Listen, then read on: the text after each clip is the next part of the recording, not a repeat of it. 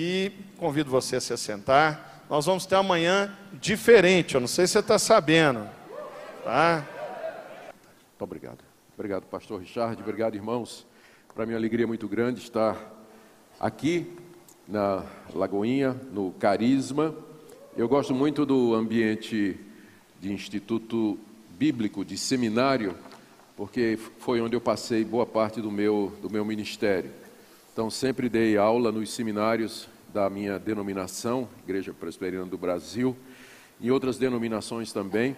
E hoje estou ligado ao Centro de Pós-Graduação Andrew Jumper, que funciona na Universidade Presbiteriana Mackenzie, onde a gente oferece mestrado, doutorado e onde também, aqui e acolá, eu tenho a oportunidade de dar algum módulo, alguma, alguma aula por conta da agenda agendada, né, como disse o pastor Richard aí. Então, para mim, eu me sinto muito à vontade nesse ambiente. Eu pensei sobre o que é que eu iria trazer para vocês. Eu pensei em fazer uma exposição ah, dos quatro primeiros capítulos da carta de Paulo aos Coríntios, onde Paulo trata de uma questão bastante atual, que é a unidade da igreja e a divisão dela em torno de personalidades. Ele fala do culto à personalidade, ele fala da falta de entendimento da igreja do que é o evangelho, porque se a igreja tivesse entendido o evangelho, não se dividiria em torno de nomes. E ao fazer isso, ele trata de muitos pontos e assuntos que têm a ver com a liderança, o papel do líder, como o líder deve se, eh, se, se, se ver, se considerar. E ele termina com, no capítulo 4 com algumas considerações sobre o próprio ministério dele, que estava sendo criticado por alguns membros da igreja de Corinto. Então é uma passagem muito rica, ela traz muitas lições para vocês, para mim, para vocês que são líderes e que irão exercer essa liderança, se já não estão. Então, meu objetivo é teológico e prático, porque até porque não dá para separar essas duas coisas no apóstolo Paulo. Você vê, o assunto, o problema da igreja de Corinto é que havia, que a gente sabe, quatro grupos dentro da igreja que não conviviam e que tinham dificuldades de relacionamento. Ele, como apóstolo, ele poderia simplesmente ter passado um decreto apostólico dizendo acaba com isso. Só que ele leva quatro capítulos para convencer os membros daqueles grupos e a igreja de que aquela atitude estava errada. E ao fazer isso, ele expõe os motivos pelos quais a unidade deve ser seguida e como ela deve ser procurada. Ou seja, ele faz primeiro bastante teologia, exposição dos princípios bíblicos, para depois entrar na questão prática, porque não dá para dissociar as duas coisas. A prática que não é orientada por uma boa doutrina, uma boa teologia, ela vira pragmatismo, ela vira ativismo. É, e acaba caindo numa, num frenesi louco em busca de, de, de, resultados e coisas dessa natureza. Por outro lado, a doutrina que não tem resultados práticos, ela vira simplesmente diversão de teólogo de gabinete, não tem propósito ou razão, nem ajuda a igreja.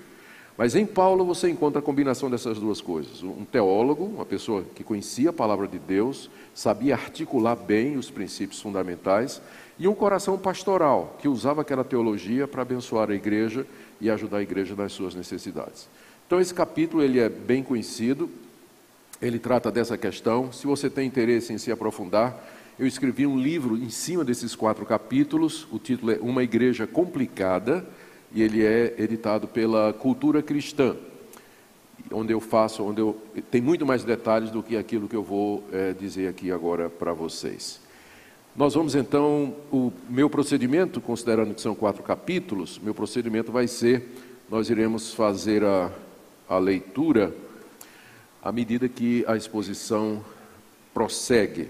Então, estou olhando aqui o meu cronômetro, são 9h57 por aqui. Se eu tenho 50 minutos, isso dá o que aí? Alguém me ajude, que eu sou ruim de geografia. Dá 10, 15 para as 11, né? Mais ou menos. Até 15 para as 11 é, é o primeiro mais ou menos, para eu me guiar aqui. Muito bem.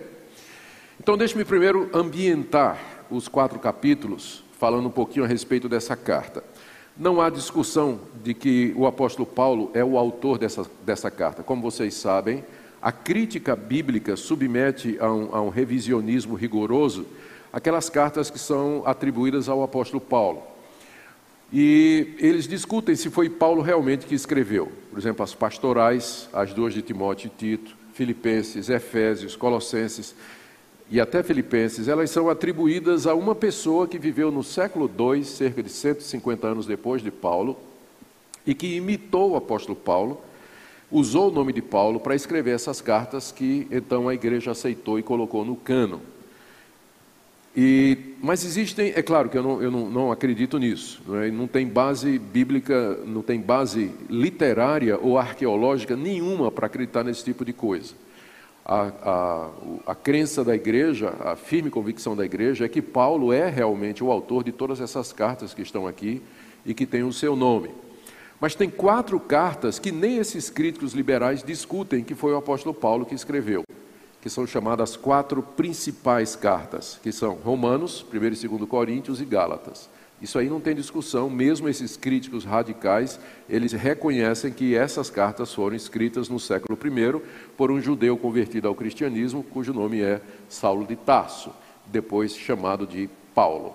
Então, essa carta, a autoria dela é indiscutível. Ela foi de fato escrita pelo apóstolo Paulo. Ela foi destinada aos crentes da cidade de Corinto. Paulo esteve naquela cidade, de acordo com o livro de Atos, para pregar o evangelho e começou pregando na sinagoga, não deu certo.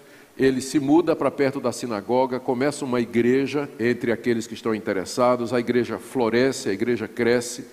E depois de um tempo, Paulo organiza a igreja ali e vai embora, porque era esse o chamado dele. Ele era um plantador de igrejas, ele era um apóstolo, um desbravador. Uma vez consolidado o trabalho, ele vai levando o reino de Deus mais, mais adiante. E passado algum tempo, Paulo recebe notícias de que, de que a, a igreja não está indo muito bem. Então ele escreve uma primeira carta que nós não temos. Essa carta, primeira carta, se perdeu. Ela é mencionada no capítulo 5, se você quiser só saber, por curiosidade. 1 de Coríntios, 1 Coríntios, capítulo 5, verso 9, ele diz assim: Já em carta vos escrevi que não vos associeis com os impuros. Ou seja, antes de 1 Coríntios tinha uma carta anterior. Né, onde está essa carta ninguém sabe. Pode ser que um dia a arqueologia descubra, né? E vai ser um problema. A gente inclui na Bíblia ou não? Vai ser um problema. Então, até, até bom que a gente não ache mesmo, né, para não causar essa confusão. Mas antes de 1 Coríntios, Paulo já tinha escrito uma carta para a igreja tentando resolver os problemas da igreja. Aparentemente, a coisa não deu certo, a igreja continuava com uma série de problemas, e Paulo, então, é, manda uma segunda carta que nós conhecemos como 1 aos Coríntios, que é essa daqui que na verdade é segunda, né? mas entrou na Bíblia como sendo 1 aos Coríntios. E nessa carta, Paulo trata de diversos problemas que a igreja estava enfrentando. Ele soube desses problemas através da família de Chloe, uma família muito querida do apóstolo Paulo, que transmitiu para ele os problemas da igreja. E ele soube do restante através de uma comissão de três pessoas que veio da igreja de Corinto, para onde Paulo estava, trazendo não somente informações sobre o estado da igreja, uma oferta para o apóstolo Paulo, mas também uma carta com os coríntios, dos coríntios perguntando algumas coisas sobre alguns temas. Então, a comissão está lá no fim da carta, 1 Coríntios 16, quando ele diz assim, no verso 17, 1 Coríntios 16, 17: Alegro-me com a vinda de Stefanas, de Fortunato e de Acaico porque estes supriram o que da vossa parte faltava, porque trouxeram refrigério ao meu espírito e ao vosso, reconhecei, pois, a homens como este. Então, a comissão que os coríntios mandaram para visitar Paulo era composta de Stefanas, Fortunato e Acai, Acaico. Paulo diz que eles supriram o que da vossa parte faltava, ou seja, Paulo, aqui Paulo está passando um recibo dizendo, recebi a oferta, muito obrigado, está então, passando o recibo. E aparentemente essa comissão trouxe uma carta com várias perguntas para o apóstolo Paulo. Veja, por exemplo, o capítulo 7. Logo no início do capítulo 7, Paulo diz assim: Quanto ao que me escrevestes, é bom que o homem não toque em mulher. Isso aqui daria um bom estudo, né? Quanto ao que me escrevestes, ou seja, Paulo tinha diante de si uma carta dos coríntios para ele. Quando ele vai escrever a primeira carta, ele tem diante de si uma carta, provavelmente trazida por essa comissão, contendo perguntas a respeito da igreja. Então, o quadro geral é o seguinte: depois de uns cinco, seis anos de plantação, a igreja era uma igreja complicada. Mesmo que tenha sido o apóstolo Paulo que fundou a igreja, a igreja de Corinto era uma igreja extremamente complicada, o que prova que o estado de uma igreja nem sempre depende do seu líder. Porque aquela igreja foi fundada pelo maior de todos os teólogos, o maior de todos os pastores e o maior missionário que a igreja cristã já teve. Mesmo assim, depois de cinco anos, era uma igreja extremamente complicada, difícil. E, só para os irmãos perceberem o grau de dificuldade, essa primeira carta não deu resultado. Paulo fez uma visita às pressas na igreja de Corinto, saiu de lá corrido, você vê isso na segunda aos Coríntios, escreve uma carta rigorosa contra a igreja, que também nós não temos, mas ele faz menção em 2 aos Coríntios. A carta produz efeito e ele escreve 2 aos Coríntios, que na verdade é quatro, né? já é a quarta carta que ele escreveu aos Coríntios. Então, a relação de Paulo com a igreja de Corinto foi muito complicada, muito difícil, penosa para ele, penosa para ele. Para justificar o meu ponto, né, de que nem sempre o estado de uma igreja é decorrência de problema na liderança. A liderança era boa, era correta, mas às vezes ah, existe isso, né? igrejas que são extremamente complicadas pela constituição dos seus membros e uma série de outros fatores. Quais foram os problemas que Paulo tomou conhecimento e que o levaram a escrever essa carta. Ah, ele soube, primeiro, que a igreja estava dividida, havia quatro grupos dentro da igreja, a gente vai tratar desse problema. Depois ele é, tomou conhecimento de que havia problemas de imoralidade na igreja e que a liderança não estava tomando providências. Primeiro aos Coríntios 5, tinha um membro da igreja que estava morando com a sua madrasta. Ele e o pai estavam compartilhando a mesma mulher, é a mesma mulher morando com a sua madrasta, e a liderança da igreja não fez absolutamente nada. Capítulo 6, ele fala de um irmão que estava processando o outro por conta de questões materiais, e Paulo está indignado com isso. Como é que vocês processam uns aos outros? Vocês não têm ninguém sábio aí na igreja para resolver os problemas, vocês vão lavar roupa suja nos tribunais dos pagãos? Ele, ele fala disso. Ele fala no capítulo 6 ainda de membros da igreja que frequentavam os cultos pagãos onde havia prostituição, membros que ainda viviam na imoralidade pagã. Capítulo 5 e 6, e a igreja não fazia nada, nada. A liderança estava omissa com a imoralidade que havia nos seus membros. Depois ele soube que havia uma briga na igreja sobre comer carne sacrificada aos ídolos, sim ou não. O problema é mais ou menos o seguinte: você sai daqui da igreja, num culto à noite, chega ali na encruzilhada e você vê uma garrafa de cachaça, uma galinha preta e uma vela vermelha. Todo mundo sabe o que é isso. É um despacho, não é isso? É um despacho, é uma macumba que foi feita ali. Pergunta: se você está com muita fome, não tem ninguém. Acabou, o despacho já acabou, a vela já apagou, tomaram a cachaça, mas a galinha está lá. Você pode comer aquela galinha, você como crente? Ah, não é tão, não é tão fácil, não. A igreja de Corinto estava dividida, porque alguns diziam que não, não podia comer aquela carne, porque ela foi oferecida a ídolos. Mas alguns diziam, mas quem é que fez a galinha? Não tem culto, não tem problema. É uma, é uma comida que vem de Deus. Eu não creio nesses ídolos, não creio nesses demônios. Qual é o problema em comer isso aqui? Então a igreja estava dividida no que Paulo chama de fracos e fortes. Forte é aquele que tinha consciência tranquila, que podia comer, que não tinha risco, não estava fazendo culto aos ídolos. E fraco é aquele que dizia: Eu não vou comer, porque se comer eu vou me contaminar. E aí, nesse caso, ele não comia carne nenhuma, porque carne em Corinto provavelmente tinha vindo do templo onde o bezerro tinha sido oferecido a Deus Afrodite. Então, ele preferia ser vegetariano para não correr o risco de comer alguma carne que tenha sido sacrificada a ele. Então o pau quebrava lá na igreja a respeito disso. Os fortes julgando os fracos, vocês aí são os. Né? E os fracos julgando os fortes. Então ele trata disso no capítulo 6, desculpa, no capítulo 8, 9 e 10. O problema é quais são os limites da liberdade cristã. Por exemplo, é a mesma coisa de perguntar hoje em dia: comer balinha de Cosme e Damião quando tem a época de São João. Pode ou não pode? Não é? Pode ou não pode? Então, essas questões estavam dividindo a igreja e Paulo trata delas. É, um, é uma sessão muito relevante para nós hoje, né? Capítulo 8, 9 e 10. Depois ele entra na questão do culto. Tinha problemas relacionados com o culto. Ah, as, naquele tempo, as mulheres usavam véu. Como símbolo de que elas estavam debaixo da autoridade do seu pai, do seu marido ou de um parente homem mais velho. Fazia parte da cultura oriental. Só que as mulheres de Corinto, elas queriam participar do culto tirando o véu. Ou seja, não queriam aceitar a autoridade que Deus havia colocado dentro da igreja. E Paulo então responde essa questão no capítulo 11. Depois tinha um problema com a ceia do Senhor, que naquele tempo era celebrada durante uma refeição. É por isso que Paulo diz assim: antes da ceia, alguns de vocês estão embriagados, né? Ninguém se embriaga com cálice de suco de uva, né?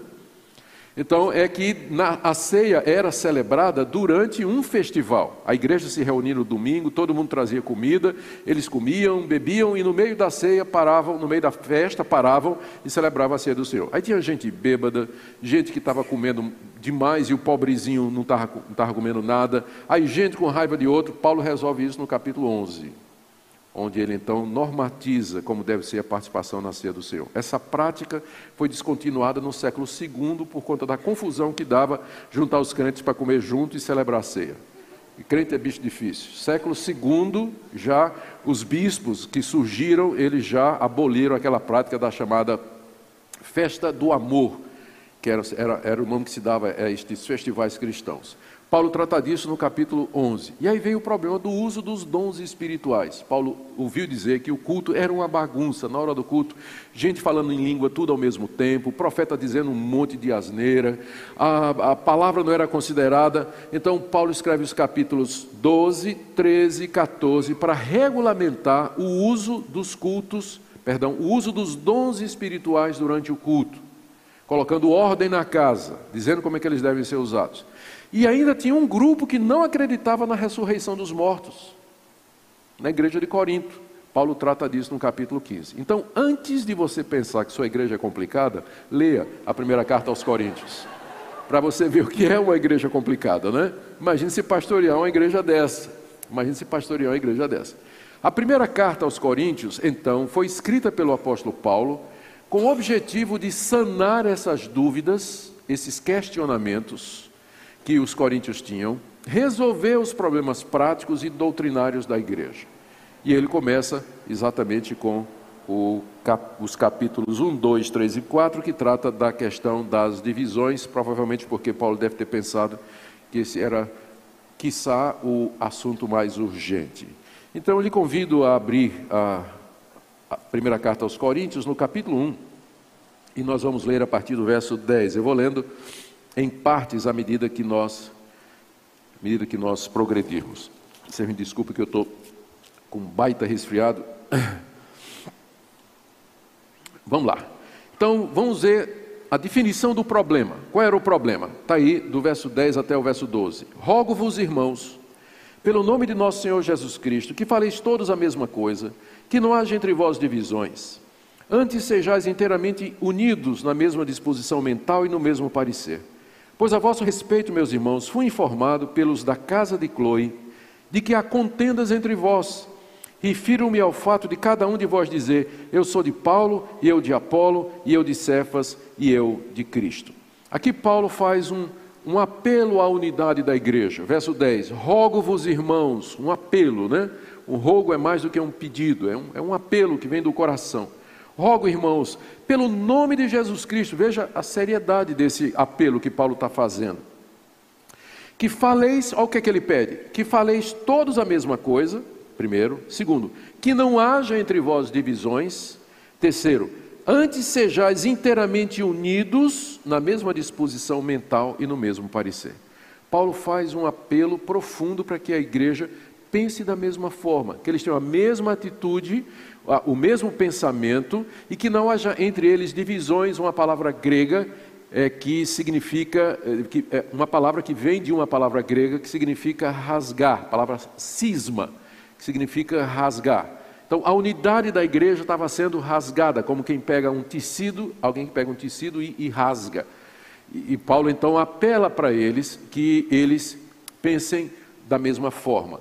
Não quer dizer, Paulo aqui não está falando em uniformidade, ou seja, que todo mundo, porque isso aqui é um, alvo impossível, não é? numa igreja, todo mundo sempre pensar exatamente da mesma forma sobre todos os pontos, mas que houvesse um consenso, que houvesse uma unidade nas questões fundamentais para que a igreja não sofresse com essas divisões. No verso 11, ele dá a razão pela qual ele faz esse apelo.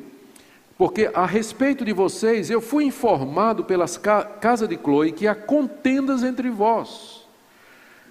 Chloe é um nome que tanto pode ser masculino como feminino, mas quem quer que seja, era alguém lá da igreja de Corinto que mandou informações para o apóstolo Paulo, como fundador da igreja, informando a respeito dessas dificuldades. E Paulo cita o nome do informante aqui, não é? Imagina quando a casa chegou lá em Corinto, a turma cercou Chloe e disse: Você entregou a gente para o apóstolo Paulo, né? Está aqui, ele está dizendo que soube dessas coisas por você. É porque anonimato é uma coisa muito nossa, né? Naquele tempo as coisas eram feitas com toda transparência. Paulo recebeu a informação e ele diz o nome de quem está dando a informação. Ele não aceitava denúncia anônima, né? Se alguém, se você vai dizer alguma coisa na igreja, você assume o que você está dizendo. Em vez de ficar mandando recadinho no Facebook e tudo mais, não é? Assume. Bom. O que é que a família de Chloe informou ao apóstolo Paulo? Ele diz que há contendas, havia brigas entre eles. E qual era a razão da briga? Está no verso 12. Refiro-me ao fato de cada um de vós, ou seja, era uma coisa geral, né? Cada um de vós dizer: Eu sou de Paulo, e eu de Apolo, e eu de Cefas, e eu de Cristo. Não há dificuldade em, primeiro, esses homens aqui mencionados, eles, eles não aprovariam o que foi feito. Homem de Deus, homem que é de Deus, ele não gosta, ele não promove e ele não estimula a criação de fã-clube dele. Eu tenho certeza que Paulo, Apolo e Pedro jamais concordariam que surgisse um grupo dizendo: Eu sou de Paulo, eu sou de Pedro e eu sou de Apolo, ou de qualquer outro. Eu tenho certeza que eles não concordariam. Então, isso estava acontecendo contra a vontade desses homens, desses líderes. Estava acontecendo contra. Segundo, isso não quer dizer que nós não possamos nos espelhar e não possamos ter como referência alguns homens que Deus levantou na história da igreja, ou na história presente, ou na passada, e que possam nos ajudar, especialmente nós, quando estamos começando a carreira eh, ministerial e precisamos de algum referencial de ministério. O problema é quando você não consegue conviver com outro ou com outros que gostam de outros nomes e vocês começam a contender entre si. Que era o que estava acontecendo na igreja de Corinto. Um grupo estava dizendo: Eu sou de Paulo, foi Paulo que me batizou, Paulo fundou a igreja, ele é o fundador da igreja, então eu sou dele, eu sigo o apóstolo Paulo. Outro dizia: Não, eu sou de Apolo. Apolo foi um pregador, foi o pastor que veio para a igreja de Corinto depois de Paulo. E ele era, segundo a Bíblia, um eloquente pregador. Ele era de Alexandria, que era a capital do conhecimento daquela época. Capital do conhecimento. Então ele era muito eloquente, versado das escrituras, era um grande orador. E naturalmente despertou um monte de seguidores. E gente dizia, não, Paulo, Paulo era muito bronco, é muito duro. Apolo é que fala bem, tem uma retórica. Paulo, é, Apolo tem uma fluência, uma capacidade de explicar. Ele é o melhor pregador. E eu dizia: não, não, não. O melhor pregador é Pedro. Pedro foi apóstolo de Cristo, Paulo veio depois. Apolo não era apóstolo, mas Pedro é chefe dos apóstolos lá em Jerusalém. Então eu sou de Pedro. E tinha um grupinho que me parece que era o mais difícil de todos, que era o grupinho que dizia: Eu não sou de homem nenhum, eu sou de Cristo. Por que, é que eu acho que isso é o grupinho mais difícil? Por que, é que eu acho que isso é o grupinho mais difícil? Porque esse grupo, ele dizia assim: Eu não estou debaixo da autoridade de homem nenhum. Eu não aceito a liderança de ninguém. Eu recebo online, direto. Né? Então, aí é problema. Aí é problema. Os estudiosos de 1 Coríntios, estou fazendo uma digressão aqui, eu não devia por causa do tempo, mas os, os estudiosos de 1 Coríntios acham que esse grupo de Cristo é exatamente o mesmo grupinho dos espirituais de Corinto que estava por detrás de praticamente todos os problemas da igreja. Era um pessoal que não aceitava a liderança de Paulo, questionava a liderança de Paulo, como nós vamos ver no capítulo 4, e tinha uma visão assim muito errada de como de discipulado e de como viver a vida cristã, desprezando o fato de que foi o próprio Cristo que deu à igreja apóstolos, evangelistas, pastores e mestres. E é através desses dons que Cristo governa a sua igreja, guia a sua igreja. Então, esse grupo que dizia, eu sou de Cristo, quer dizer o seguinte: eu sou espiritual, meu negócio é com Jesus, não estou debaixo da autoridade de homem nenhum. E desprezava a autoridade e os dons e os ofícios que Deus deu à igreja para guiar a igreja e governar a igreja. Então, eu acho que o grupo de Cristo aqui era o mais complicado. Bom, por que esse pessoal se identificou com esses, com esses nomes é incerto. Provavelmente, eu vou aqui dar uma sugestão, provavelmente era uma comparação quanto ao estilo e à eficácia da pregação. Eu vou explicar. Os coríntios eram gregos e os gregos gostavam muito de filosofia. Ah, Corinto só perdia para Atenas em número de escolas de filosofia que havia na cidade. Os gregos gostavam, os coríntios gostavam de filosofia como o brasileiro gosta de futebol. Da mesma forma que há rivalidade entre nós sobre time de futebol, a gente briga por conta de futebol, preferência de um time ou de outro, os gregos brigavam entre si por conta da preferência por determinadas escolas de filosofia. E eles com certeza diziam: eu sou de Platão, eu sou de Aristóteles, eu sou desse, sou daquele outro. Então havia essa competição entre as escolas de filosofia. Havia entre eles os sofistas. Os sofistas eram filósofos ambulantes eles iam de cidade em cidade defendendo as suas ideias e depois eles passavam o chapéu para colher uma oferta. Eles viviam disso aí. Então, a oferta que eles iam colher depois dependia da capacidade que eles tinham de impressionar os seus ouvintes.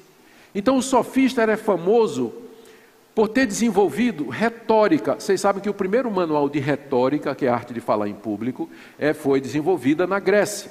Tem origem provavelmente no pensamento de Aristóteles. É o primeiro manual de retórica. Então esses sofistas, eles sabiam usar a voz, sabiam se movimentar no púlpito, fazer gestos, né?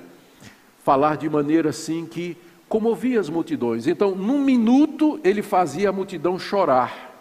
E no minuto seguinte, a multidão estava rindo de dar gargalhada. Manipulava as emoções através da retórica. E aí, com isso, no final, quando ele passava o chapéu, chovia dinheiro. Então os coríntios estavam acostumados a julgar os preletores pela capacidade retórica. E quando eles entraram na igreja, quando eles se converteram, eles transferiram isso para os grandes pregadores cristãos da sua época. Quem eram? Apolo, Pedro e Paulo. Então, provavelmente esses grupos eram grupos que achavam ou comparavam a pregação, a eloquência, a eficácia e os resultados da pregação desses grandes pastores. Eu, vocês vão ver por que eu estou dizendo isso, né? isso. Esse meu argumento vai ficar claro à medida que a gente vai andando e vai prosseguindo. Tá certo? Então era esse o problema. A igreja, e isso mostra que às vezes a pessoa entra no mundo, a pessoa sai do mundo e entra na igreja, mas ela continua pensando como ela pensava no mundo antes. A pessoa se converte, vem para a igreja e, da mesma forma que ela idolatrava ídolos da música, do esporte lá no mundo, ela vai idolatrar pregador cristão. Da mesma forma, ela transfere. Né? Então, o nosso pensamento tem que ser santificado. A gente tem que olhar para os líderes cristãos de uma maneira diferente de, de que você olha para o seu, seu ator predileto, sua atriz predileta, seu ídolo do futebol, como você fazia isso no mundo. Na igreja não é a mesma coisa. É completamente diferente. A maneira como a gente olha para a liderança. Tá? Isso tem que ficar muito claro aqui, é o que Paulo vai fazer aqui. Ele vai desconstruir essa maneira errada dos coríntios olharem para os líderes. Ele vai desconstruir. Muito bem.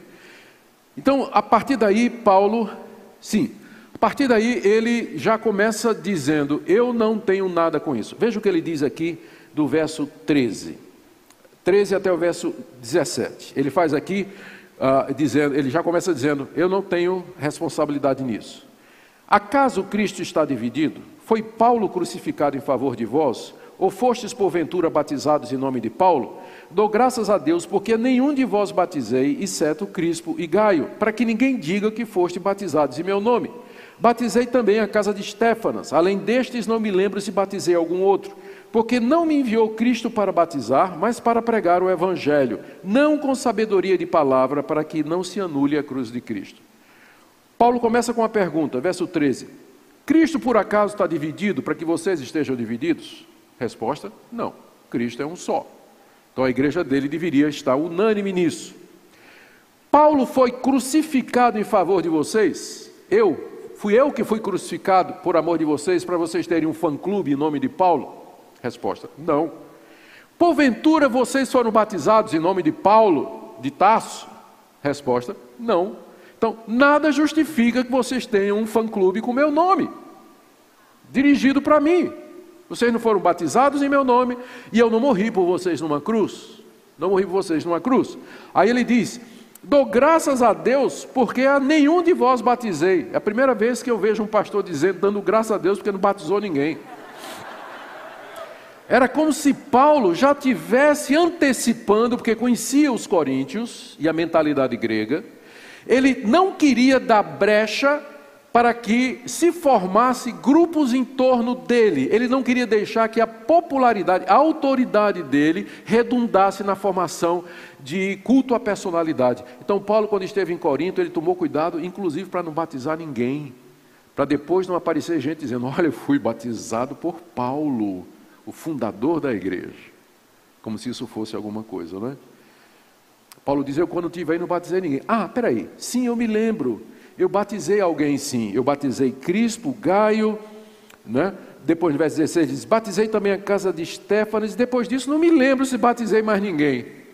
Não é que Paulo era, não é que o batismo é alguma coisa assim secundária, ela é importante. Jesus mandou que nós batizássemos os que creram no nome dele. O batismo é importante, mas não quando ele se torna um fim em si mesmo e vai ser instrumentalizado para criar grupos de culto à personalidade. Paulo, antevendo que ia ter esse problema, ele preferiu pedir naturalmente, talvez Silas, talvez Timóteo ou alguns dos seus auxiliares que batizassem, mas ele mesmo não queria batizar ninguém, exatamente para evitar que as pessoas se apegassem à personalidade dele, porque o interesse de Paulo era Cristo, ele não queria fazer seguidores, ele queria fazer discípulos de Jesus, por isso ele tomou essa, essa providência. Aí ele explica no verso 17 por que ele fez isso. Porque não me enviou Cristo para batizar, mas para pregar o Evangelho.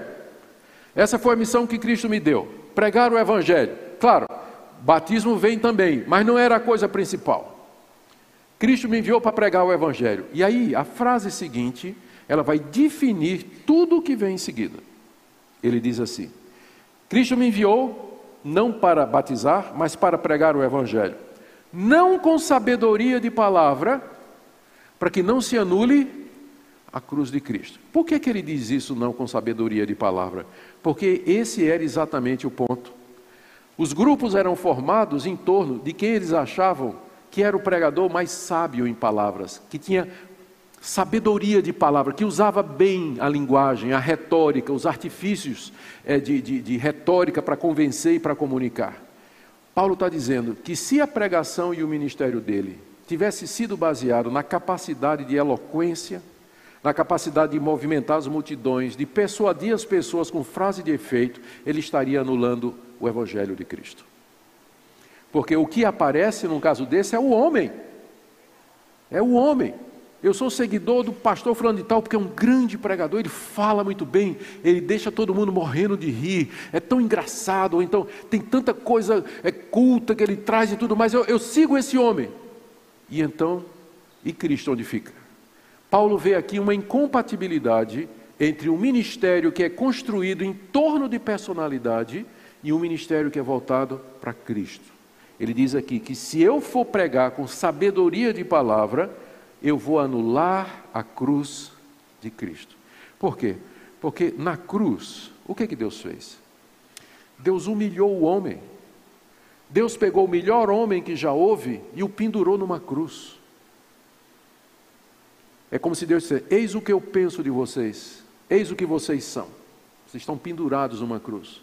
Portanto, qualquer movimento, igreja ou ministério que exalta o homem, ele anula a cruz de Cristo, porque o nosso Salvador, ele se anulou, ele se esvaziou, ele sofreu para nos resgatar.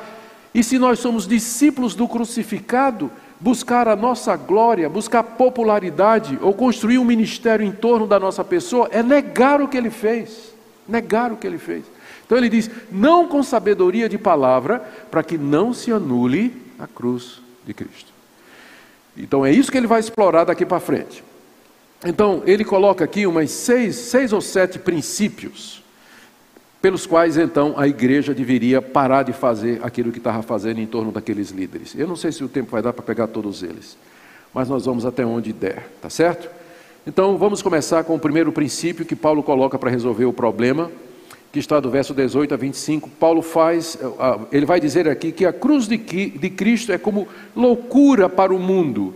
E ele faz um contraste entre a sabedoria desse mundo e a sabedoria de Deus. O alvo dele é expor o amor que a igreja de Corinto tinha pela sabedoria humana, personificada nos filósofos, nos sofistas e nos retóricos, em contraste com o caminho de Deus que é a cruz. Vamos ler aí, então, primeiro do verso 18 a 25. Certamente a palavra da cruz é loucura para os que se perdem, mas para nós que somos salvos é poder de Deus. Pois está escrito: Destruirei a sabedoria dos sábios e aniquilarei a inteligência dos instruídos. Onde está o sábio? Onde o escriba? Onde o inquiridor deste século? Porventura não tornou Deus louca a sabedoria do mundo? Visto como na sabedoria de Deus o mundo não o conheceu por sua própria sabedoria, aprove a Deus salvar os que creem pela loucura da pregação. Porque tanto os judeus pedem sinais, como os gregos buscam sabedoria. Traduz a palavra sabedoria por filosofia aqui, se você quiser, dá no mesmo. Mas nós pregamos a Cristo crucificado, escândalo para os judeus e loucura para os gentios. Os gentios aqui são os gregos, não é? Mas para aqueles que foram chamados, as ovelhas de ontem à noite, aqueles que foram chamados, tanto judeus como gregos, pregamos a Cristo o poder de Deus e sabedoria de Deus. Porque a loucura de Deus é mais sábia do que os homens e a fraqueza de Deus é mais forte do que os homens. Aqui Paulo contrasta duas sabedorias. Primeiro, a sabedoria do homem. A sabedoria do homem é, são todos aqueles esforços que os filósofos, os estudiosos, os pesquisadores faziam para entender o universo e chegar até o conhecimento de Deus. Ele está se referindo a toda a produção da filosofia grega até o seu momento. E de fato, a Grécia é o berço da filosofia. Muitos filósofos, gente inteligente, capaz, surgiu na Grécia tratando das questões fundamentais. Por que, que existe alguma coisa em vez de nada? Por que, que existe alguma coisa em vez de nada?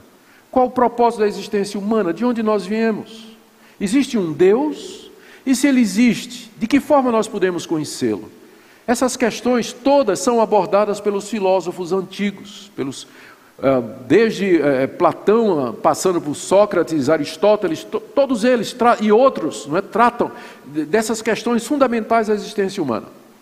Paulo diz que a sabedoria do mundo, ou seja, a tentativa do mundo de parecer sábia resolvendo esses problemas, nunca levou ninguém a Deus, porque exalta o homem. E aí ele contrasta a sabedoria do homem com a sabedoria de Deus. Qual foi a maior expressão da sabedoria de Deus? Você poderia pensar que Deus poderia revelar o seu imenso poder na criação de todas as coisas, o design que existe nas coisas criadas, o seu propósito maravilhoso com a providência? Não. Paulo diz que a sabedoria de Deus se resume à pregação da cruz. Foi ali que Deus mostrou a sua sabedoria. O ápice da sabedoria de Deus é Cristo crucificado, é a pregação da cruz que ele vai dizer que é loucura para o mundo. O mundo não entende. É como se Paulo dissesse: então por que vocês, coríntios, estão tão afeiçoados ou estão tão exaltando os homens? Os melhores de nós não conseguem ter a resposta para todas estas coisas. O caminho de Deus, a sabedoria de Deus é a cruz. Ele começa então no verso 18, dizendo ou fazendo essa declaração: a palavra da cruz ou seja, a pregação de que Deus salva pecadores mediante a crucificação de Jesus de Nazaré, que é o seu filho, a pregação da cruz, é loucura para os que se perdem, e era mesmo, Para os gregos era loucura a ideia de que Deus tinha se tornado carne, que Deus tinha se feito homem. Os gregos eram dualistas, eles acreditavam na separação entre matéria e espírito. O mundo espiritual que estava no andar de cima, isso é uma ideia neoplatônica, ah, o mundo espiritual que estava no andar de cima era o mundo das ideias, o mundo da perfeição. E o mundo material era o reflexo imperfeito desse conceito ideal. Por exemplo, essa caneca aqui é o reflexo imperfeito do conceito de caneca que é perfeito que existe no mundo é, espiritual. Portanto, o mundo material é um reflexo, é imperfeito e intrinsecamente mal e pecaminoso. Como é que Deus que habita no mundo espiritual, tomaria sobre si um corpo humano, se tornaria carne, morreria numa cruz e ressuscitaria ao terceiro dia. Então, para os gregos, o evangelho, a cruz era absolutamente loucura. Absolutamente loucura. É loucura para os que se perdem, diz Paulo. Mas aí ele termina o verso 18 dizendo: Mas para nós que estamos sendo salvos, porque é isso que literalmente está no grego, né? Nossa tradução diz, nós que somos salvos. No grego é, nós que estamos sendo salvos, porque a salvação é um processo. Ela começa com você crendo em Jesus, é perdoado, recebido e justificado, e Deus agora começa a livrar você do poder do pecado, né? Primeiro ele livra você da culpa, você vai para o céu, mas agora ele vai livrar você do domínio do pecado, e na ressurreição vai livrar você da presença do pecado. Então, nesse sentido, a salvação é um processo. Por isso que ele diz: nós que estamos sendo salvos, para nós é o poder de Deus. A cruz é o poder de Deus.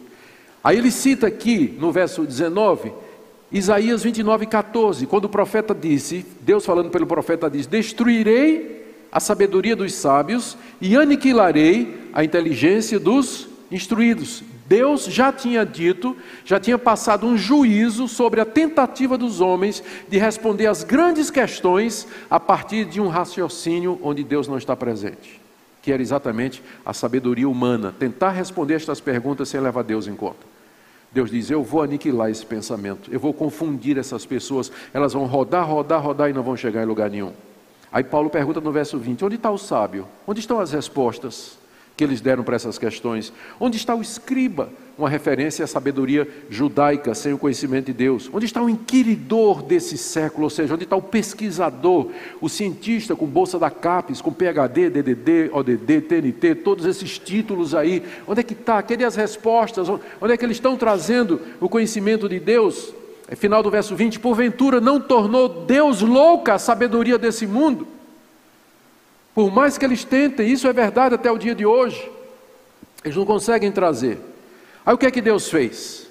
Ou seja, uma vez que o homem abandonou o conhecimento de Deus e tentou achar Deus pelo seu próprio conhecimento, caindo em loucura, visto, verso 21, visto como na sabedoria de Deus o mundo não o conheceu por sua própria sabedoria, ou seja, é impossível para quem não recebe a revelação escrita e o Evangelho. É impossível para quem não recebe o Evangelho conhecer a Deus.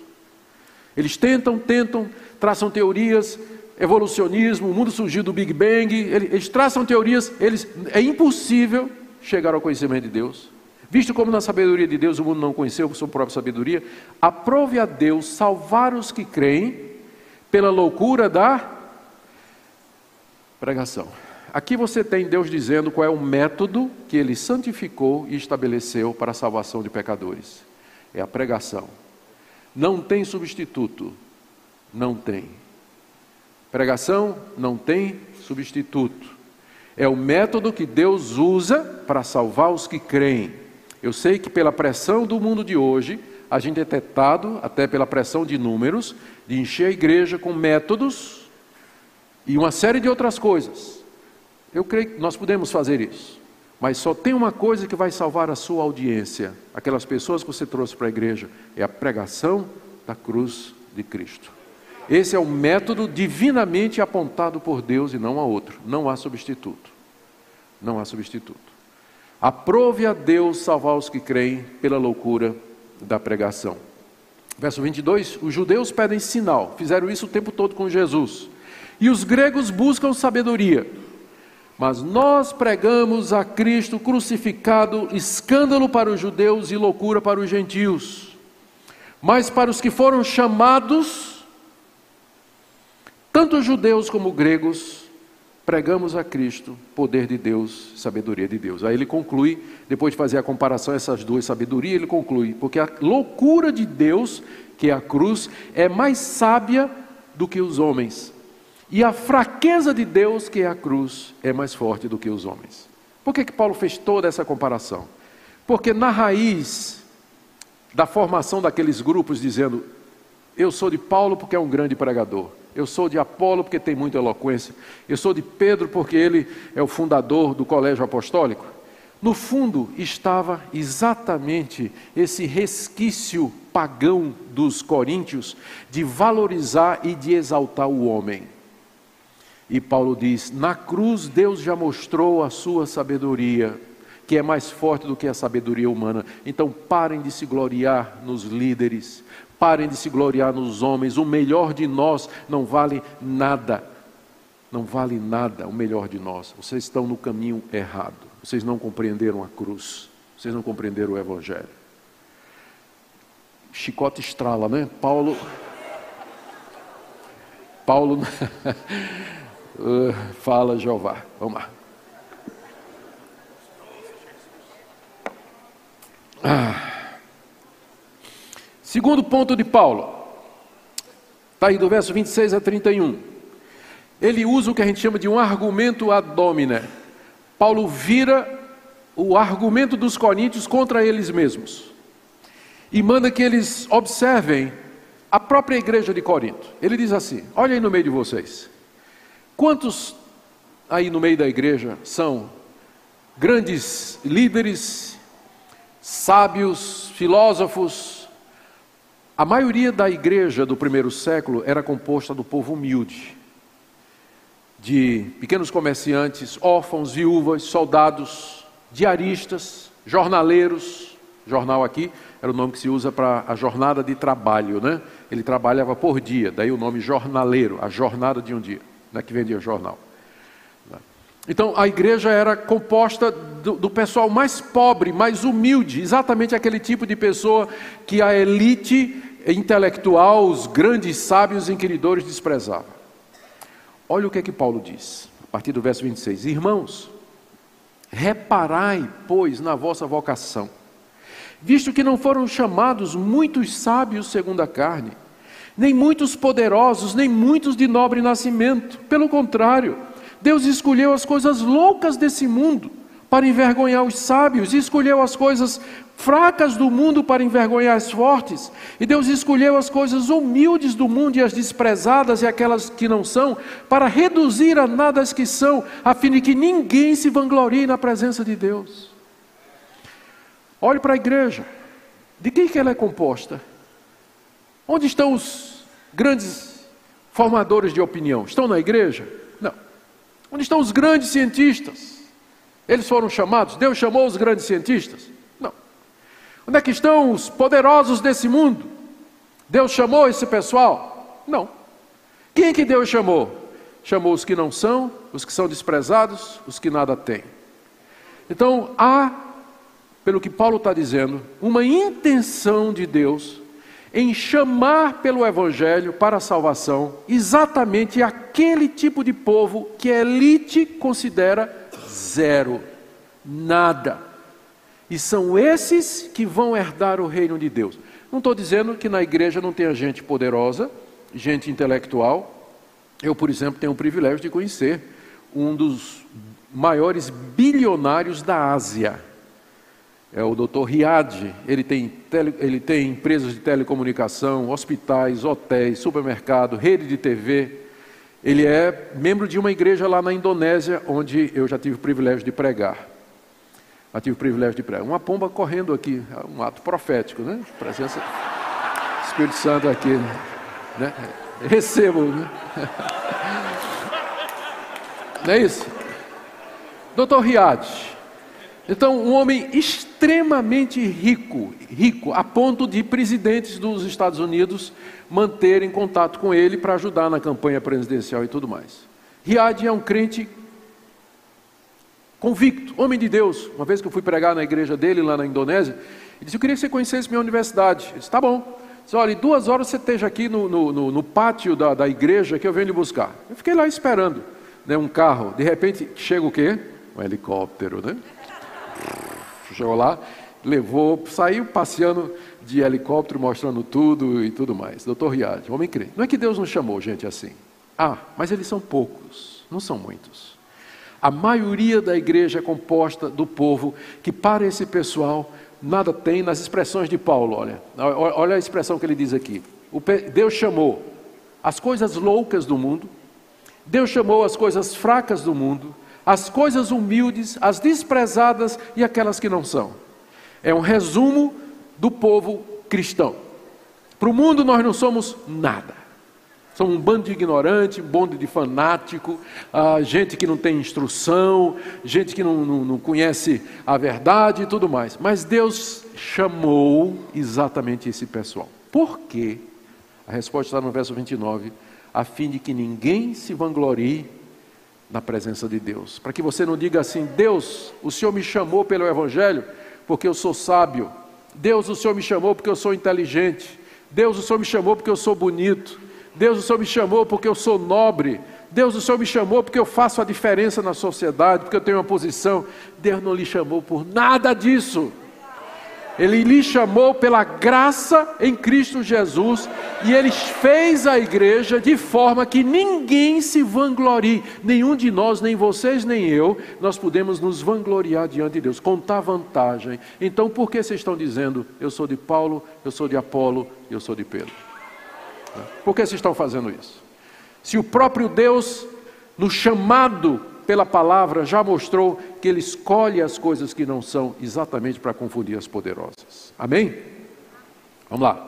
Terceiro ponto de Paulo, do verso 1 até o verso 5 do capítulo 2. Ah, desculpa, faltou a conclusão. Ele termina aí, ó, do verso 30 a 31, ele diz: aqui, aqui, aqui ele, ele explica o que ele diz no verso 29. Mas vós sois dele, em Cristo Jesus, vocês são dele, não os poderosos desse mundo.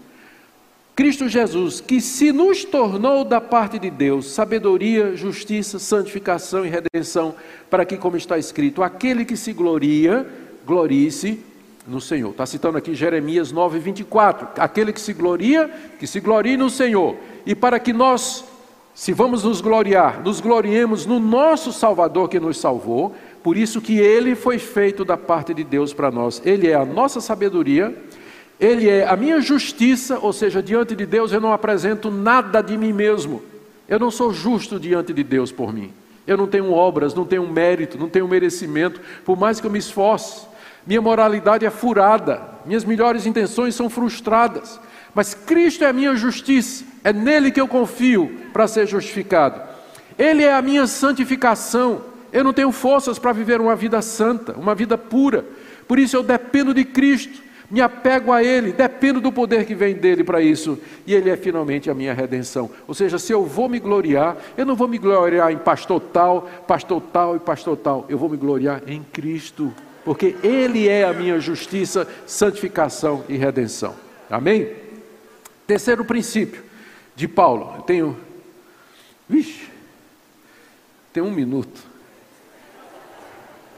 Deixa eu forçar a barra um pouquinho aqui para terminar esse, pelo menos mais um ponto aqui, senão não vai dar.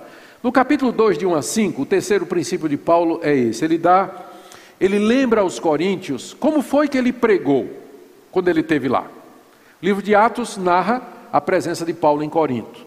E Paulo aqui lembra aos coríntios, dizendo assim: Vocês lembram o que foi que eu preguei quando eu estive aí? Vocês lembram como eu preguei? E vocês lembram como Deus chamou vocês através da minha pregação? Capítulo 2, de 1 a 5. Eu, irmãos, quando fui ter convosco, anunciando-vos o testemunho de Deus, não fiz com ostentação de linguagem ou de sabedoria, porque decidi nada saber entre vós senão a Jesus Cristo e este crucificado. E foi fraqueza, temor e grande tremor que estive entre vós. A minha palavra e a minha pregação não consistiram em linguagem persuasiva de sabedoria, mas em demonstração do Espírito e de poder, para que a vossa fé não se apoiasse em sabedoria humana, e sim no poder de Deus. Paulo aqui está lembrando aos Coríntios o tempo em que ele esteve lá pregando o Evangelho. A primeira coisa que Paulo diz é que quando ele foi a Corinto, ele tomou uma decisão. Irmãos, quando fui ter convosco, anunciando-vos o testemunho de Deus, o testemunho de Deus é o testemunho que Deus dá a respeito do seu Filho Jesus Cristo. É outra coisa, é outra maneira de Paulo dizer, eu fui aí pregar o Evangelho. Quando eu fui ter convosco, anunciando-vos o testemunho de Deus, não fiz com ostentação de linguagem ou de sabedoria, porque decidi nada saber entre vós, senão Jesus Cristo e esse crucificado. Quando Paulo foi a Corinto, ele tomou uma decisão. Ele conhecia os gregos, ele conhecia os coríntios, sabia do apego dos coríntios ao homem, como os coríntios gostavam de enaltecer os seus filósofos, os seus sofistas e os seus ídolos. Então ele tomou uma decisão: eu vou pregar a cruz de Cristo. Verso 2: Decidi nada saber entre vós, senão a Jesus Cristo e esse crucificado. O conteúdo da pregação de Paulo era Cristo e a cruz de Cristo como caminho para a salvação e o perdão de pecados. E Paulo disse que ele fez isso, final do verso 1, não com ostentação de linguagem ou de sabedoria. Paulo poderia ter ostentado linguagem e ter ostentado sabedoria? Poderia perfeitamente. Paulo era formado em três culturas. Ele era judeu, foi educado aos pés de Gamaliel. Ele era cidadão romano, que herdou do seu pai. E ele era versado na cultura grega, nos seus escritos a reflexo e citações diretas de filósofos e pensadores gregos da sua época. Paulo era um homem culto. Se Paulo quisesse, quando ele chegasse, tivesse chegado em Corinto, ele poderia ter dado um show de erudição, um show de sabedoria, podia ter usado retórica, poderia ter usado linguagem atrativa, mas ele tomou uma decisão. Ele disse, ele resolveu no seu coração que quando chegasse em Corinto, ele ia pregar de maneira simples, direta e clara o evangelho de Jesus Cristo, sem ostentação nenhuma. Por que, que ele, e ele diz no verso 3, o modo como ele fez isso, e foi em fraqueza, temor e grande tremor que eu estive entre vós, consciente da grande responsabilidade que era pregar o evangelho. Paulo temia, Paulo tremia, até hoje desconfio de pregador que não treme e não tem calafrio antes de pregar. Porque eu digo aos irmãos, cada vez que eu subo no púlpito para trazer a palavra de Deus, eh, no dia anterior eu já começo a ficar, né? o meu corpo reage, não vou dizer como, tem, tem, uma, tem, uma, tem um monte de, de, preocupações, um monte de preocupações, não é calafrio às vezes, o temor que entra, diante da responsabilidade que é você pregar a cruz de Cristo e fazer com que as pessoas vejam a Jesus e não a você, e não a você. E foi assim que Paulo esteve em Corinto, com temor, tremor diante de Deus, dada a grande responsabilidade que vocês têm. Se vocês estão no carisma, treinando e se preparando, é porque vocês se sentem chamados. E essa responsabilidade deve dar calafrio, tremor e temor em vocês. E se não dá, dá tempo de ir embora. Dá tempo de ir embora. Dá tempo de ir embora. Vamos lá. Verso 4 ele reforça: A minha palavra e a minha pregação não consistiram em linguagem persuasiva de sabedoria. Ou seja, ele está mais uma vez combatendo aquele apego dos gregos e dos coríntios à retórica, ostentação de linguagem fluidez, convencer as pessoas, frase de efeito, fazer o pessoal chorar, fazer o pessoal rir e tudo mais. Paulo diz: Eu não usei desse tipo de recurso, absolutamente nada. Mas a minha pregação foi demonstração do Espírito e de poder. É isso que converte. O que era essa demonstração de Espírito e poder? Pode ser uma referência aos sinais e prodígios que Paulo fez e que autenticavam a sua mensagem. Mas uma boa regra de interpretação é que você entende uma passagem à luz do seu contexto. No, na, logo em seguida, Paulo vai se referir ao Espírito Santo e à obra do Espírito Santo, mas em iluminar o coração dos ouvintes para entenderem a verdade. Não é que está excluído os sinais e prodígios mas que eu acho que quando Paulo diz aqui que a pregação dele foi uma demonstração do poder do Espírito Santo, ele se refere ao fato de que através da sua pregação, o Espírito Santo esclareceu e iluminou a mente e o coração dos coríntios de maneira que eles creram e receberam a cruz de Cristo como sabedoria de Deus. Isso vai ficar claro no próximo ponto. Verso 5 resume tudo que Paulo diz aqui. Por que que Paulo, quando foi a Corinto, renunciou à sua retórica, a sua capacidade, e ele resolveu pregar de maneira simples e direta a palavra de Deus, a cruz de Cristo. A resposta está no verso 5: para que a vossa fé não se apoiasse em sabedoria humana, e sim no poder de Deus. Sabe o que, é que vai acontecer se você construir um ministério que é baseado em você? Que é centrado nas suas habilidades, no seu carisma, na sua capacidade de pregar, de falar, de movimentar, de incentivar, de encorajar as pessoas, se você for o centro do seu ministério, sabe o que é que vai acontecer? A fé das pessoas vai se apoiar em você e não no poder de Deus. Você não vai fazer discípulos de Cristo, mas seguidores seus. Seguidores seus. E nessa época, irmãos, da, das mídias sociais, onde todo mundo está brigando pelo número de likes na sua página ou no seu perfil, essa é uma tentação muito grande a gente obter likes, seguidores, ser tagueado no maior número possível de gente e a gente esquece que isso acaba fazendo um ministério em torno da nossa pessoa e Jesus Cristo desaparece. Mas nós somos chamados para pregar Cristo e Ele crucificado. É por isso que vocês estão aqui, não é verdade? Amém? Nós vamos orar e vamos ter um intervalo de 10 minutos e depois vamos ver se a gente consegue chegar no fim, que eu estou começando a achar difícil. Aí vamos orar.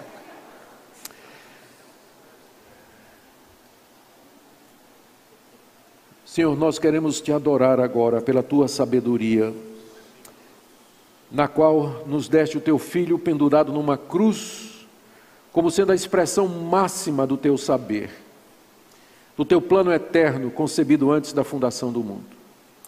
E nós pedimos que o Senhor nos faça fiéis ao Evangelho Tira de nós qualquer desejo de popularidade.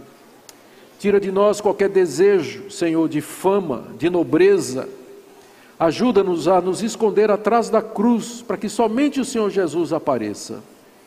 Nós oramos pelos líderes que o Senhor tem levantado no Brasil. Livra-os da tentação, ó Deus, livra-os da tentação de querer fazer seguidores e fã-clube.